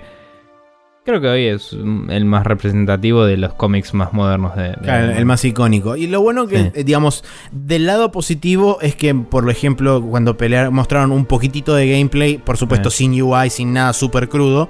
Sí. eh, y se ve el, el cualquierismo de Iron Man que tira el Proton Cannon Sí, así para en cualquier lado. cubre así. media pantalla. Y es tipo, ok, bueno, es fruta, es Marvel, está bien.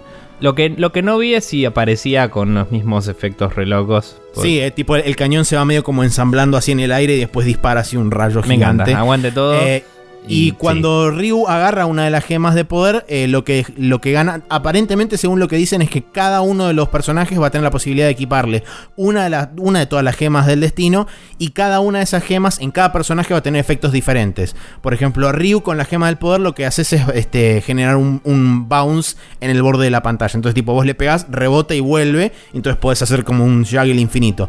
Y el chabón tipo en un momento le pega a Capitán Marvel, la manda volando y hace un Hadoken final así para arriba, en, en diagonal medio para arriba. Y le pega así explosiones en la pantalla, cosas, lluvia de colores. Y es como, bueno, sí, está bien, En, es en Marvel. el, en Marvel vs. Capcom 2, cuando tirabas eh, el- el- para usar las barras de. Era las- direccional. cuando usabas todas tus barras de energía para poder usar a los dos personajes a la vez, el chabón tiraba Infinity, ¿no? Era, era como una movida así. Decía Eh, Infinity. Y tipo, no aparecían los dos, aparecían tus dos personajes y podías tirar absolutamente todo y romper toda la recontra remil garcha. Y tenías que- así como líneas que pasaban de fondo. Sí, en, en Marvel 2 tenías tres especiales. El especial con un personaje solo, el especial con dos y el especial con tres. Eh, Eh, con es tres cierto. era tipo toda la pantalla entera así, luz. Es cierto, entonces. Usualmente. bueno, no sé si estoy pensando en el 1, pero había uno que te habilitaba por un tiempo a hacer todo lo que quieras con barra infinita, que es cuando el chabón decía Infinity. Y pasaba eso, y no sé si no viene de ahí, porque había leído en algún lado que técnicamente las gemas del infinito ya estaban. No, lo dijeron creo que en el, también en el Bombcast. que las gemas del infinito ya habían sido consideradas en, en los juegos anteriores. O por ahí Sí. fue Castorcito en, en Rayos. Creo, no sé. creo que fue en el Marvel Super Heroes. Eh, ah, o, puede ser. o el Marvel 1. Pero no me acuerdo realmente cuál de los dos fue. Pero bueno. Lo que sea. Cuestión que eh, eh, puede estar bueno igual, pero es medio repugnante. y, y vamos a ver qué pasa. Sí, es Em, temprano. Tengamos en cuenta también que es temprano. Todavía hay que ver en qué fecha del 2017 eh, finalmente termina saliendo. Yo creo que no va a salir en la fecha histórica de los juegos de Capcom de pelea, que es febrero-marzo. Yo quiero mi Eh, tornido Claw y obviamente que quiero mi Captain Sword, pero bueno, vayan todos. No sé si va a pasar. Pero bueno, continuando, eh, anunciaron una colección de tres juegos de Wipeout que son, eh, se llama Wipeout Omega Collection. Sí. Contiene el Wipeout 2047, el Wipeout HD y el eh, Fury. Sí, Eh, lo- perdón, eh, el 2048. Es son el- todas remakes, ¿no? Ninguno es nuevo. Sí, son tres remakes, son tres juegos que habían salido, si no me equivoco, el Wipeout HD había salido para PlayStation 3. Sí, Eh, o sea que es un el remaster. 2047 creo que era la secuela. ¿Había dos de Play 3 y uno de 2048. Vita? ¿O uno era de Eh, PSP y. Creo que había de alguno, Vita. por ahí había alguno de PSP, la verdad que no, no, no Vita sigo tenía uno que me suena que era el Fury. Puede ser. El HD era el de Play 3 y Sí. el otro andas a ver. Que el, de hecho el Wipeout HD yo lo tengo este porque lo dieron una vuelta, creo que Sí. fue cuando fue el quilombo de PCN de hackeo loco. Era Sí. una de las opciones bajar y yo me lo bajé. Pero bueno. Eh, eso va a salir en verano de Norteamérica del 2017. Bien. Después tenemos, eh, nada, la nueva actualización de Destiny, Yuppie, Yuppie, Yuppie, poronga navideña. Bien. Que a nadie le importa. Sí, Crash Bandicoot, En- Insane Trilogy. Eh, nada, eh, lo ves y es como más... eh, tiene más furry. y Hmm. y, eh, me sorprendió que es como la misma velocidad, el mismo... Todo. Está bastante... sí, está bastante fiel. bien hecho el, el remaster. Está bastante fiel, ¿viste? Cuando decís, está bueno que sea así de fiel, no sé qué tanto va a vender esto, tipo, onda. Sí. Eh, Eh, bueno, para, para decir puntualmente qué es lo que trae, este, este juego va a ser una remake de el Crash Bandicoot, Crash Bandicoot 2, Cortex Strikes Back y Crash Bandicoot Warped. Va a salir eh, en 2017 en algún momento y aparentemente se rumorea que va a andar por los 40 dólares. Sí. Eh, nada, el diseño de Crash está bastante bien, los, los- los gráficos están bastante linditos, digamos. Y Ujú. nada, es todo un 3D mucho más, obviamente, eh, fiel y más, y más eh, loco. Eh, me, me- me pareció un poco loco que no fueran tan por lo... por texturas más caricaturescas, un poco, no te digo el shaded, pero algo más. Sí. O sea, como que es, es medio texturas realistas con un estilo caricaturesco y es medio loco. Pero, Sí, es como que es un poquito de contraste, sí, tenés razón. pero es un poco también como hicieron con el. con el. ¿Cómo se llama? El Ratchet and Clank. Sí, Sí. el último. Y. Y funcionó ahí, así que why not. Bien. eh, Call of Duty World League, nada, esports, millones de dólares. Sarasa, Sí, bla. se jugó ahí, creo. Eh, después, eh, Resident Evil 7 Biohazard. Y, nada, mostraron mostraron otros videos así de, de Resident Evil y la verdad que lo ves y decís, esto es literalmente un Silent Hill y no entiendo nada ya. Sí, Eh, es, es lo que lo que era el, el, el play o el teaser y este, algunas cosas más mezclado con un poco de la demo de ellos que en su momento habían mostrado como una experiencia loca que era la demo llamaba Kitchen. em, que era así medio como de terror, donde vos estabas atado a una silla y te pasaban cosas. Eh, pero bueno, la cuestión es que el, la última, el último update a la demo la hicieron el mismo día de la keynote, eh, que ya va a estar disponible para bajar este, para todo. Eh, ese juego, el Resident Evil 7, va a estar disponible para jugar íntegramente en PlayStation VR. sí. Sale el 24 de enero para PlayStation 4, Xbox One y PC. Sí, igual lo, lo que decía es que es literalmente un Silent Hill porque hasta la premisa es la misma. Es tipo, oh, Ah, sí. mi esposa está muerta, pero recibí noticias de ella. ¿Cómo puede ser? Y tipo, no sé, falta que atropelle a una nenita en la neblina y que vaya así, no sé qué, y de golpe está prendiendo un fósforo en la oscuridad y dale. En beneficio, en beneficio de todo el género de terror es el argumento inicial del 90% de las películas de terror, más o menos. Con el Eh. 10% restante siendo adolescentes que van a la- una Sí, a la cabaña en el cabaña. medio de la nada. sí, iba, iba a decir eso, pero. Pero bueno, sí, no, pero viste cuando decís.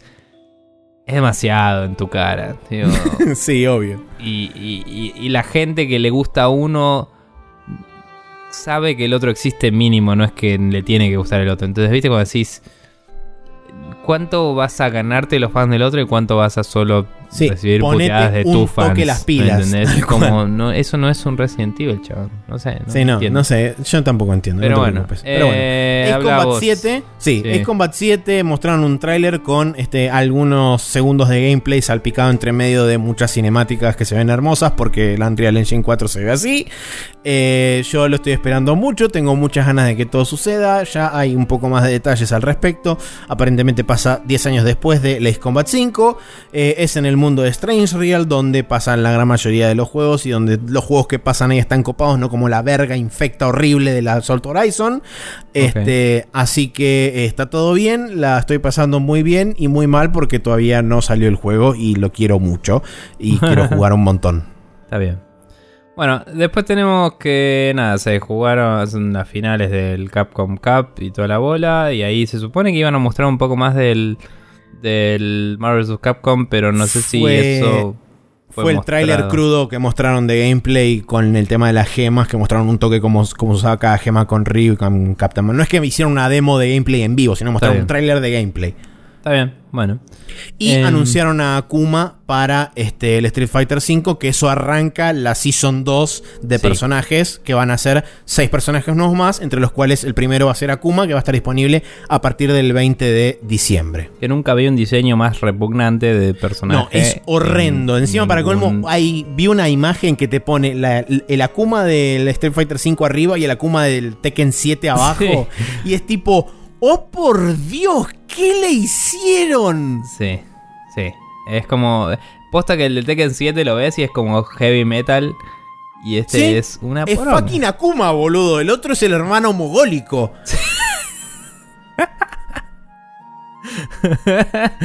Eh, Faltó eso en el trailer. Perdón por el retraso. Sí, realmente Bien. faltó eso. Bien. Eh, bueno, después de este momento y nadie, continuamos con Sí. eh, el hecho de que salió el Last Guardian. Eh, vos lo tenés ahí, me lo vas a dar el mío el lunes y hablaremos de eso la próxima. Así es. Pero nada, salió. ¡Wow! Y el Tengo un mundo. disco, Iba a decir, es- el mundo no se acabó, pero la verdad es que es debatible, así que. sí. Existe de verdad. Tengo un disco ahí y otro en mi mochila para darle a Nico. Sí. Ah, ojo, por ahí lo pones Por ahí en tu play y desaparece. Y tipo, "Oh", y se va. Se Pero- deshace dentro de la Play, sí. Claro. Bueno, después se anunciaron tres remasters en un solo trailer de, lleno de ritmo y diversión. Así que es. Era básicamente el remaster de Parappa de Rapper que todo el mundo explotó en colores. eh, había Sí. negros saltando, súper felices, así como ¡Wow! Y tipo reaccionando exageradamente a las cosas. Como Eh, todo negro que reacciona a cosas. Sí. eh, y después em, eh, el Patapón y el Loco Estos Roco. dos los festejé mucho yo. Sí, realmente. el Patapón y el Loco Roco fueron anunciados también. Eh, me parecen juegos que están muy buenos para llevar a una consola hogareña, porque la verdad que eh, tienen mucho sentido en una portátil, pero también nadie tiene una portátil de Sony.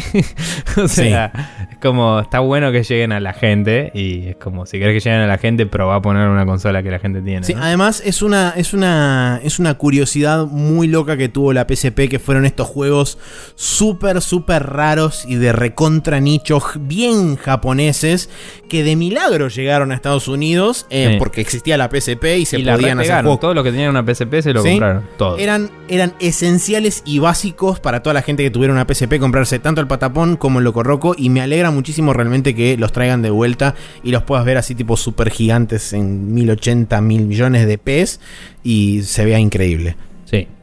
Después tenemos el NAC 2 porque Mark Cerny tiene que, no sé, figurar. Justificar Eh. su sueldo de alguna forma.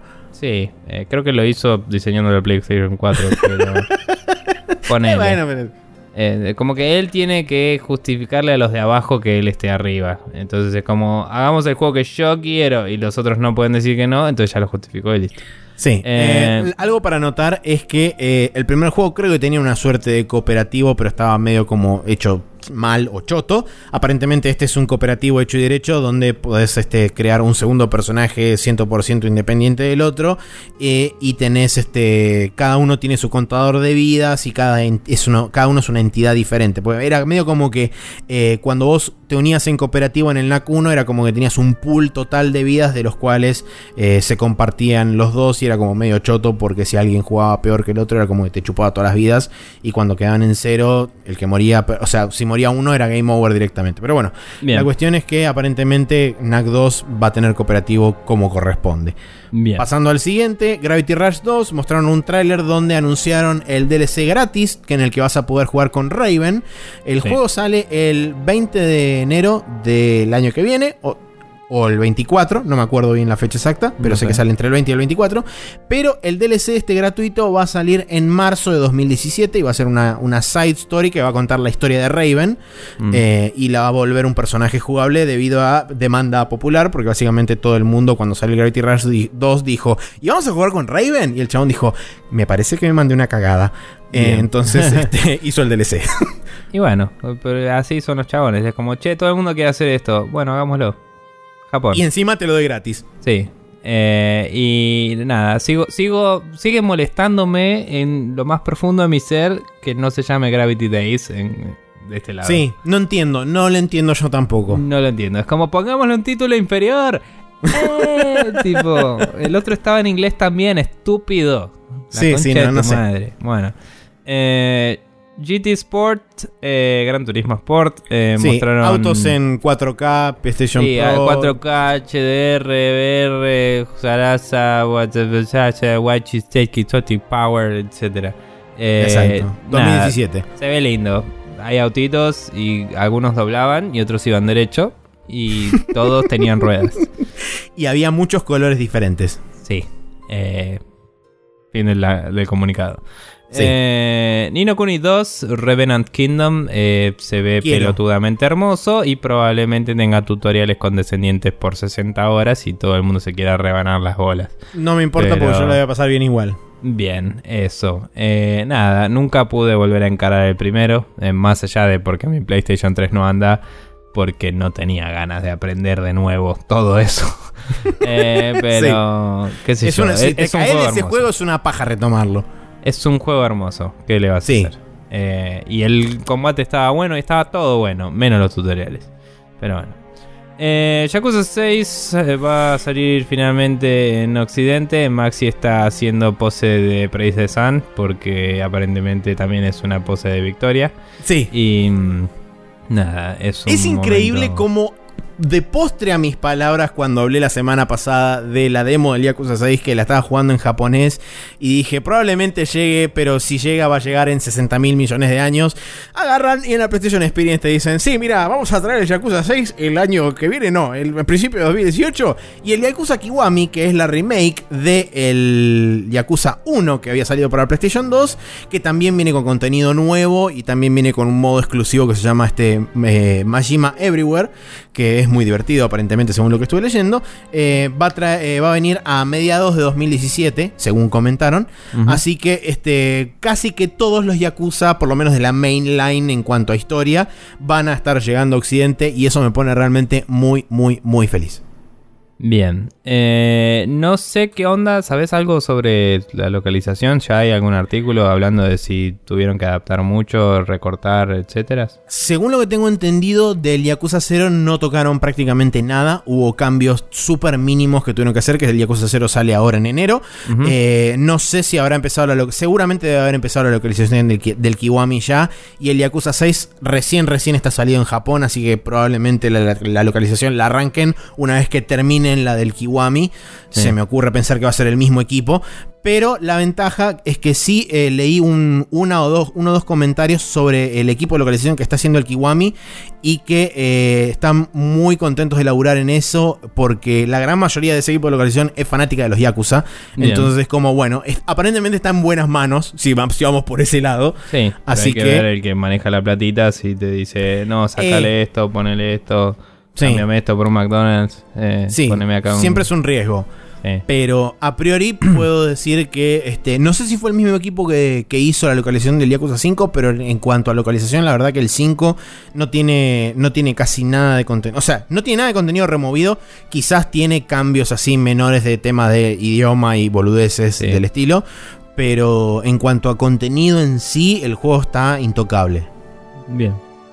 Bueno, eh, después tenemos el Danganronpa eh, B3 Killing Harmony para PlayStation 4 y PlayStation Vita. Eh, nuevo Danganronpa y la Un juego que fue anunciado, sí, un juego fue anunciado y fue lanzado hace relativamente poco en Japón, así que es una es una una nota interesante que hayan decidido traerlo, sobre todo siendo tan nuevo.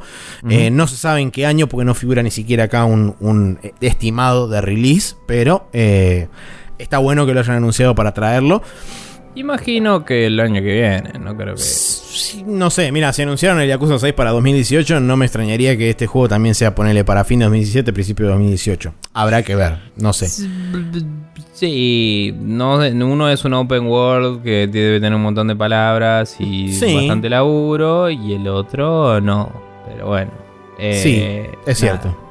Eh, después tenemos eh, que el Nier Automata va a salir el 7 de marzo. Eh, se mostró un poco. ¿Qué se mostró? No me acuerdo. Se mostró un tráiler de gameplay con la sí. fecha de salida y se anunció que iba a haber una demo disponible en las próximas semanas. Esa demo ya tiene fecha, tanto Bien. para PlayStation Network Japón como para PlayStation Network Estados Unidos. La demo va a estar disponible el 22 de diciembre para aquellos que la quieran probar. Es la misma demo, aparentemente según, según fuentes, es la misma demo que se mostró y se jugó en la E3. Así que eh, para la gente que ya lo vio, ya sabe qué esperar.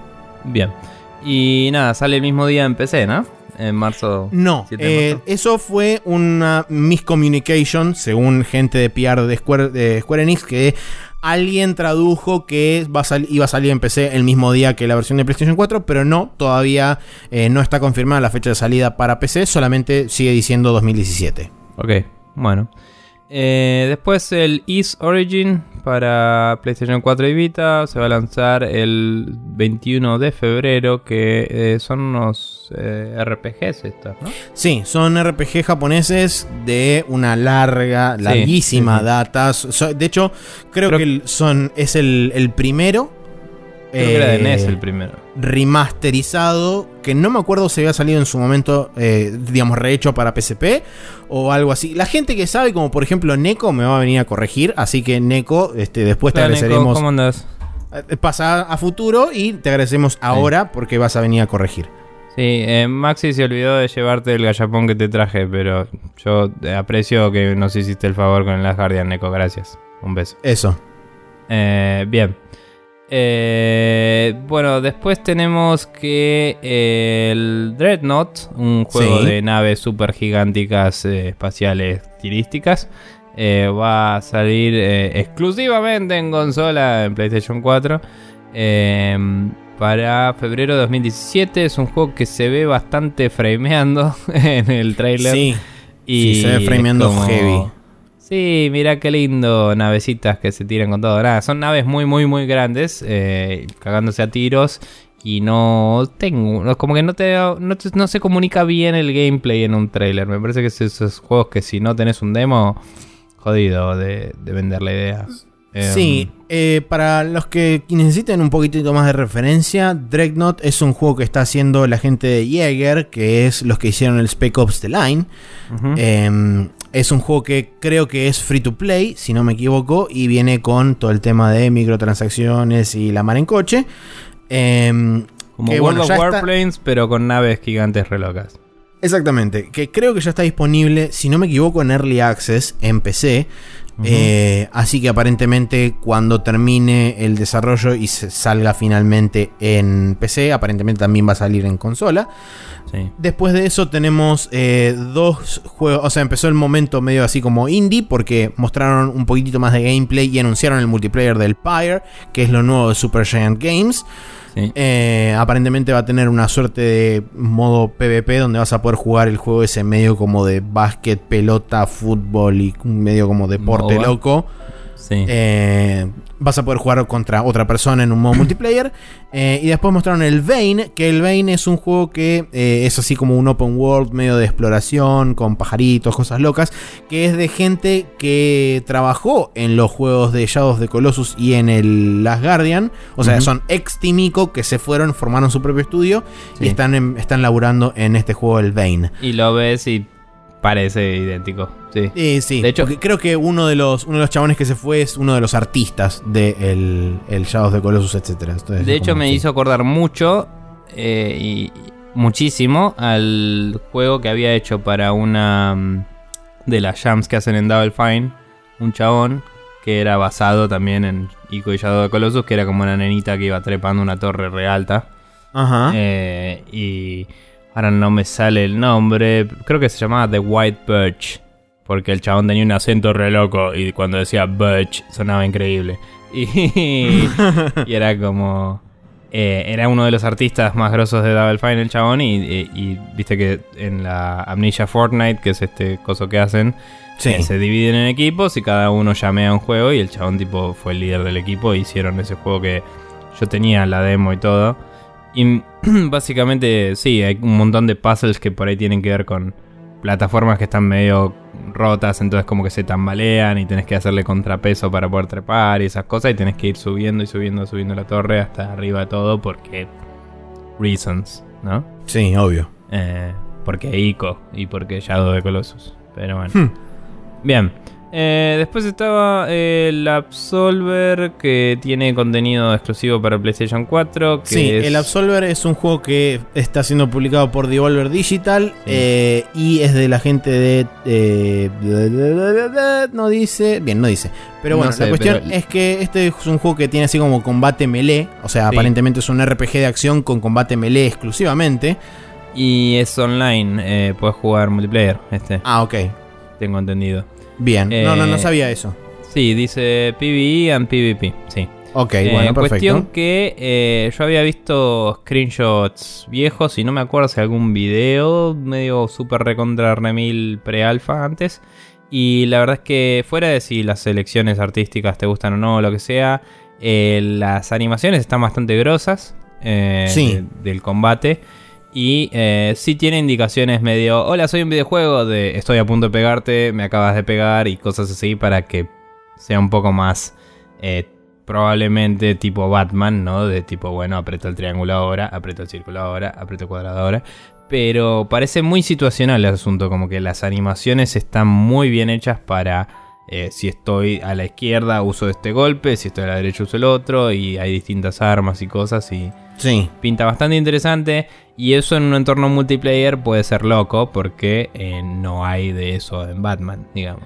Eh, sí, y va a glitchear, las animaciones van a glitchear de lo más fantástico con el lag y todo eso porque la gente se va a warpear por todos lados. Sí, hay que ver.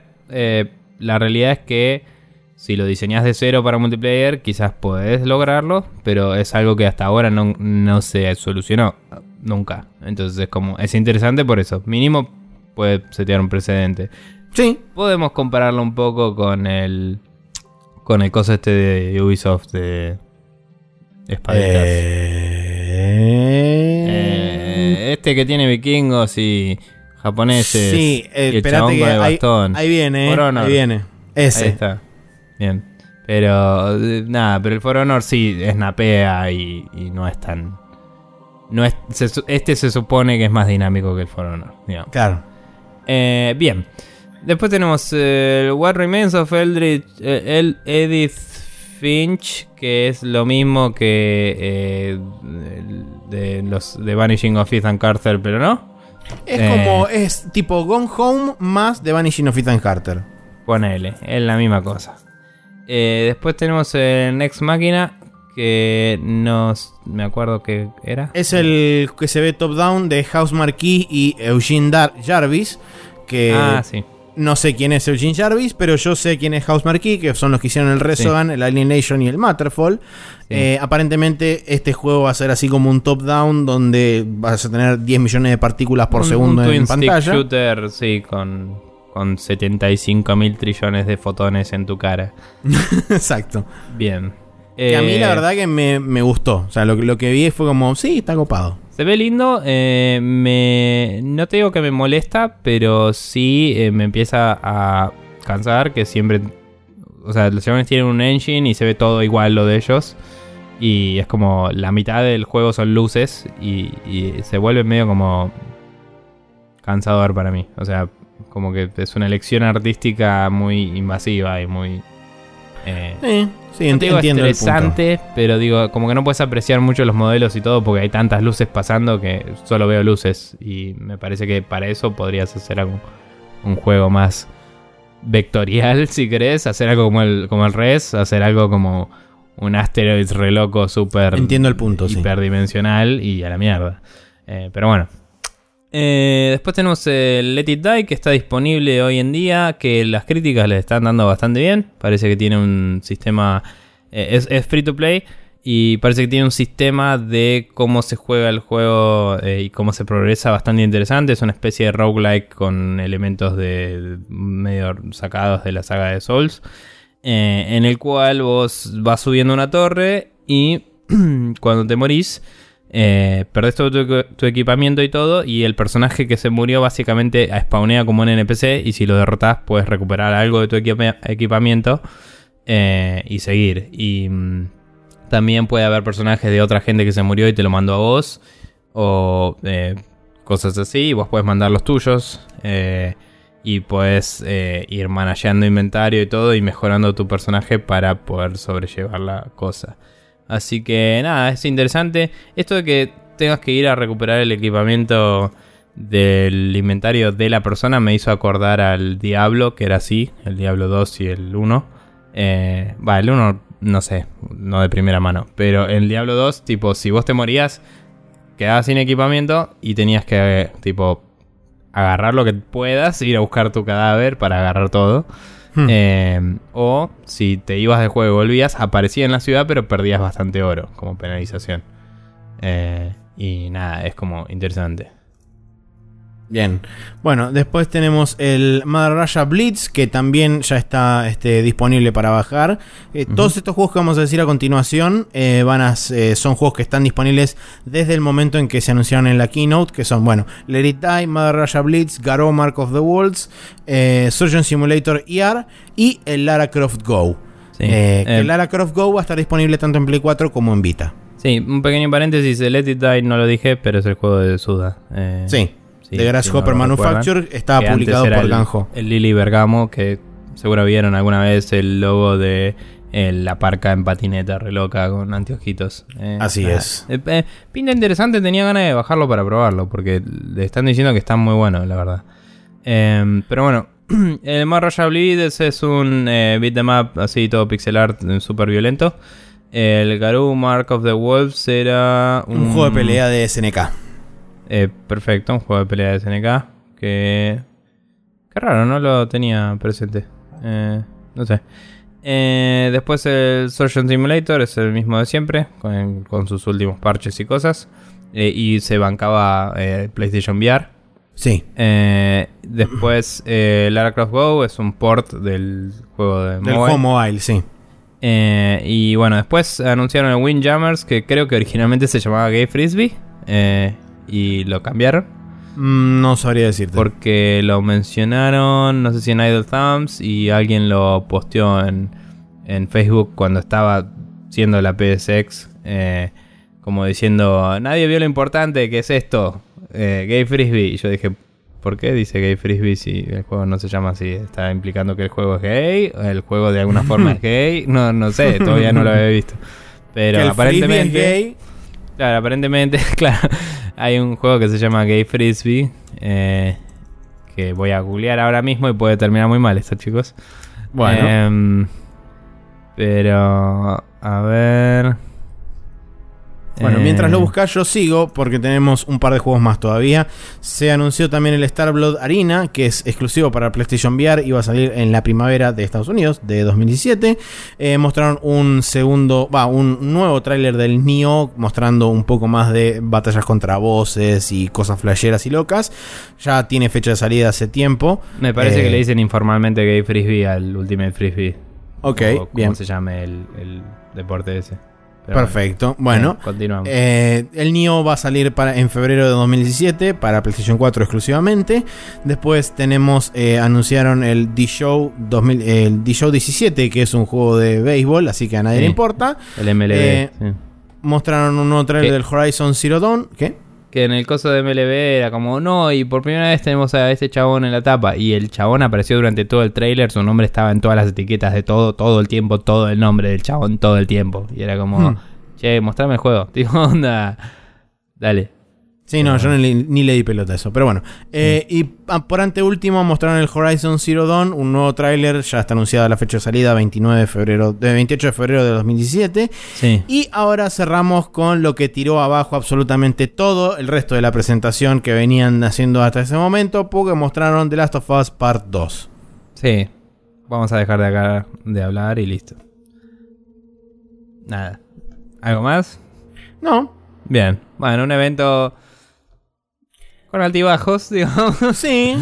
O sea, Eh, digamos que en- hubo momentos en donde yo realmente me puse muy feliz porque, bueno, este, sucedió Sí. el Ace Combat 7, después me anunciaron este, el Patapón y el Loco Roco y fue Sí. como la estoy pasando cada vez mejor. Después vi- me anunciaron el DLC gratis del Gravity Rush 2 y fue como la estoy pasando todavía mejor. Sí. Después mostraron el Inokuni 2, el Yakuza 6, el Kiwami. Fue como, la estoy pasando realmente muy bien. Y después este, mostraron el trailer del Nier Automata, confirmaron la fecha de salida y fue como, bueno, listo, ya está, podemos cerrar acá que está todo perfecto. Claro. Y después vino el Last of Us 2. No, no, para de seguir, no, no, páralo ahí. y nada, te cagaron.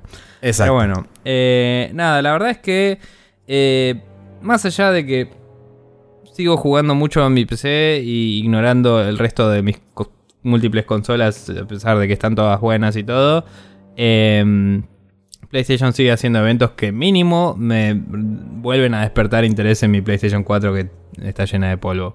Eh, eh, y es como interesante eso. O sea, el hecho de que de la nada te dije, che, si compras el Last Guardian, eh, me lo conseguís también, es como re loco para mí, porque no venía ni pensando en jugar el juego. Fue como, quiero jugar este juego. Y nada, hacen eso los chabones. Te, te- te agarran, te juegan con la nostalgia de Yuppie y funciona. ¿Y qué le vas a hacer? y en general funciona bien, porque a pesar de que sea lo único que están haciendo, lo están haciendo bastante bien. Eh, entonces, bien por ellos. Eh.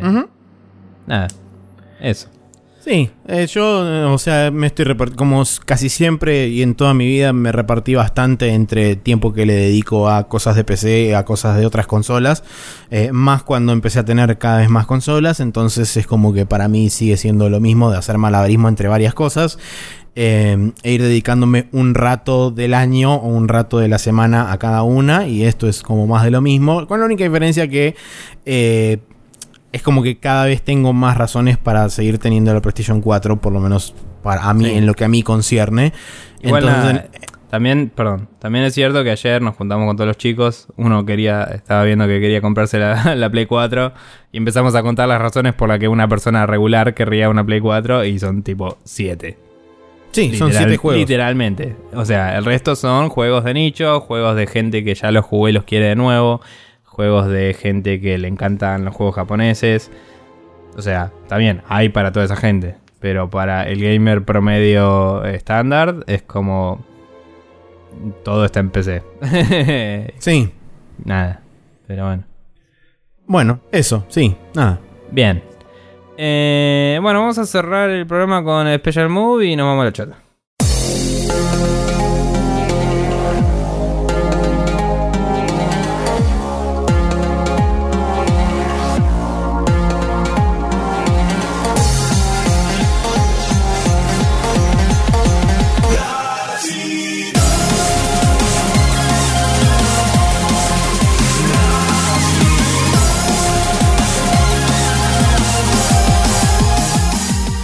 Y acá en Special Move tenemos unas tres recomendaciones para hacer. Eh, Maxi, contame de la tuya. Sí, viniendo directamente desde el canal loco que recomendó Seba Saga en el episodio 200, ese Krauferbagen Plugenplagen, que no me acuerdo ahora cómo se llamaba, eh, pero en inglés se llama In a Nutshell. Eh, les traigo un video que eh, muy amablemente el señor Hover nos cedió. Así como nosotros producimos rayos catódicos, de vez en cuando Rayos Catódicos o algún integrante de Rayos Catódicos pseudo produce una sección de nuestro programa, como es en este caso el, eh, el video de A New History for Humanity o The Human Era, o sea, un, este, una nueva historia para la humanidad, la era de la humanidad, donde justamente este video habla de que el calendario que tenemos actualmente en lo que respecta a años eh, tendría mucho más sentido y pondría las cosas mucho mejor en perspectiva del avance de la humanidad como civilización si se tomara una nueva escala de tiempo a la hora de hablar de nuestro calendario. Supuestamente, según este video, nosotros hoy tendremos que estar en el año 12.016, teniendo en cuenta eh, como punto de partida la, la primera aparición de una estructura creada por el hombre moderno. Eh, eso ocurrió hace aproximadamente 12.000 años, para redondear se utilizan 12.000 clavados. Em, entonces a partir de ese momento está bueno porque en el video te hacen una cronología hasta lo que sería el hipotético año cero. Eh, y realmente pasaron un montón de cosas en esos 12.000 años previos a los 2016 que estamos viviendo hoy y que se conocen mucho más claramente y con mucho más detalle que los 12.000 años previos a eso. Así que la verdad que está interesante y no me parece una, no me parece una mala idea. De hecho, eh, no haría falta realmente cambiar, eh, cambiar mucho. Simplemente sería agregarle un 1 adelante del, del año del calendario y listo. Bien. Eh, sí, la verdad que estaría bueno que dejemos de atarnos por lo que cree una parte de la población, ¿no? O sea, Sí, además, eh, justamente una de las cosas que dicen, que dicen en el video es que este, este calendario sería realmente inclusivo de toda religión y de todo credo y de todas cosas, porque involucraría a todas las religiones del acoso y la vida y zaraza. mm, Y no porque alguien decretó en algún momento, che, a partir de ahora es el año cero y contamos de nuevo desde acá porque no, se nos pintó la gana. Bien. Eh, pero bueno, yo por mi parte tengo dos recomendaciones. Una medio prematura, porque técnicamente todavía no lo escuché, pero ¿por qué no hacer el chivo? Eh, la gente de Zona Fantasma TV hizo un nuevo podcast que está disponible tanto en YouTube, en su canal, como en medios podcastiles más regulares como Evox y iTunes y eso. Em, el cual se llama El cerebro de la bestia y aparentemente hablan de cosas nintenderas, así que, ¿por qué no eh, ponerse a escucharlo, no? Eh, lindas cosas para escuchar. Pero bueno, y por otro lado tengo una playlist que me hizo cagar de risa lo que vi hasta ahora, que es de, eh, de Griffin McElroy y Nick no sé cuánto, los chabones que hacían eh, Cool Games Inc., que ya he recomendado anteriormente jugando jueguitos. Ellos graban bastantes bastantes eh, juegos que juegan juntos pelotudeando y algunos los convierten en playlists cuando ven que se están cagando de risa. y este esta playlist que se llama eh, Car Boys es de ellos jugando un juego que no me acuerdo el nombre, a ver si lo puedo encontrar rápidamente. Eh, BeamNG.drive se llama el juego. eh, que es un juego BMG. eh, es BeamNG.drive. Ah, ok. Eh, que básicamente es un juego que es como el, el ¿viste la parte de que habían lanzado al principio de todo del del Next Car Game entre comillas cuando te Sí. cagabas a palos en, o sea, ese sandbox donde podías hacer mierda todos los autos bueno, es un juego que es eso.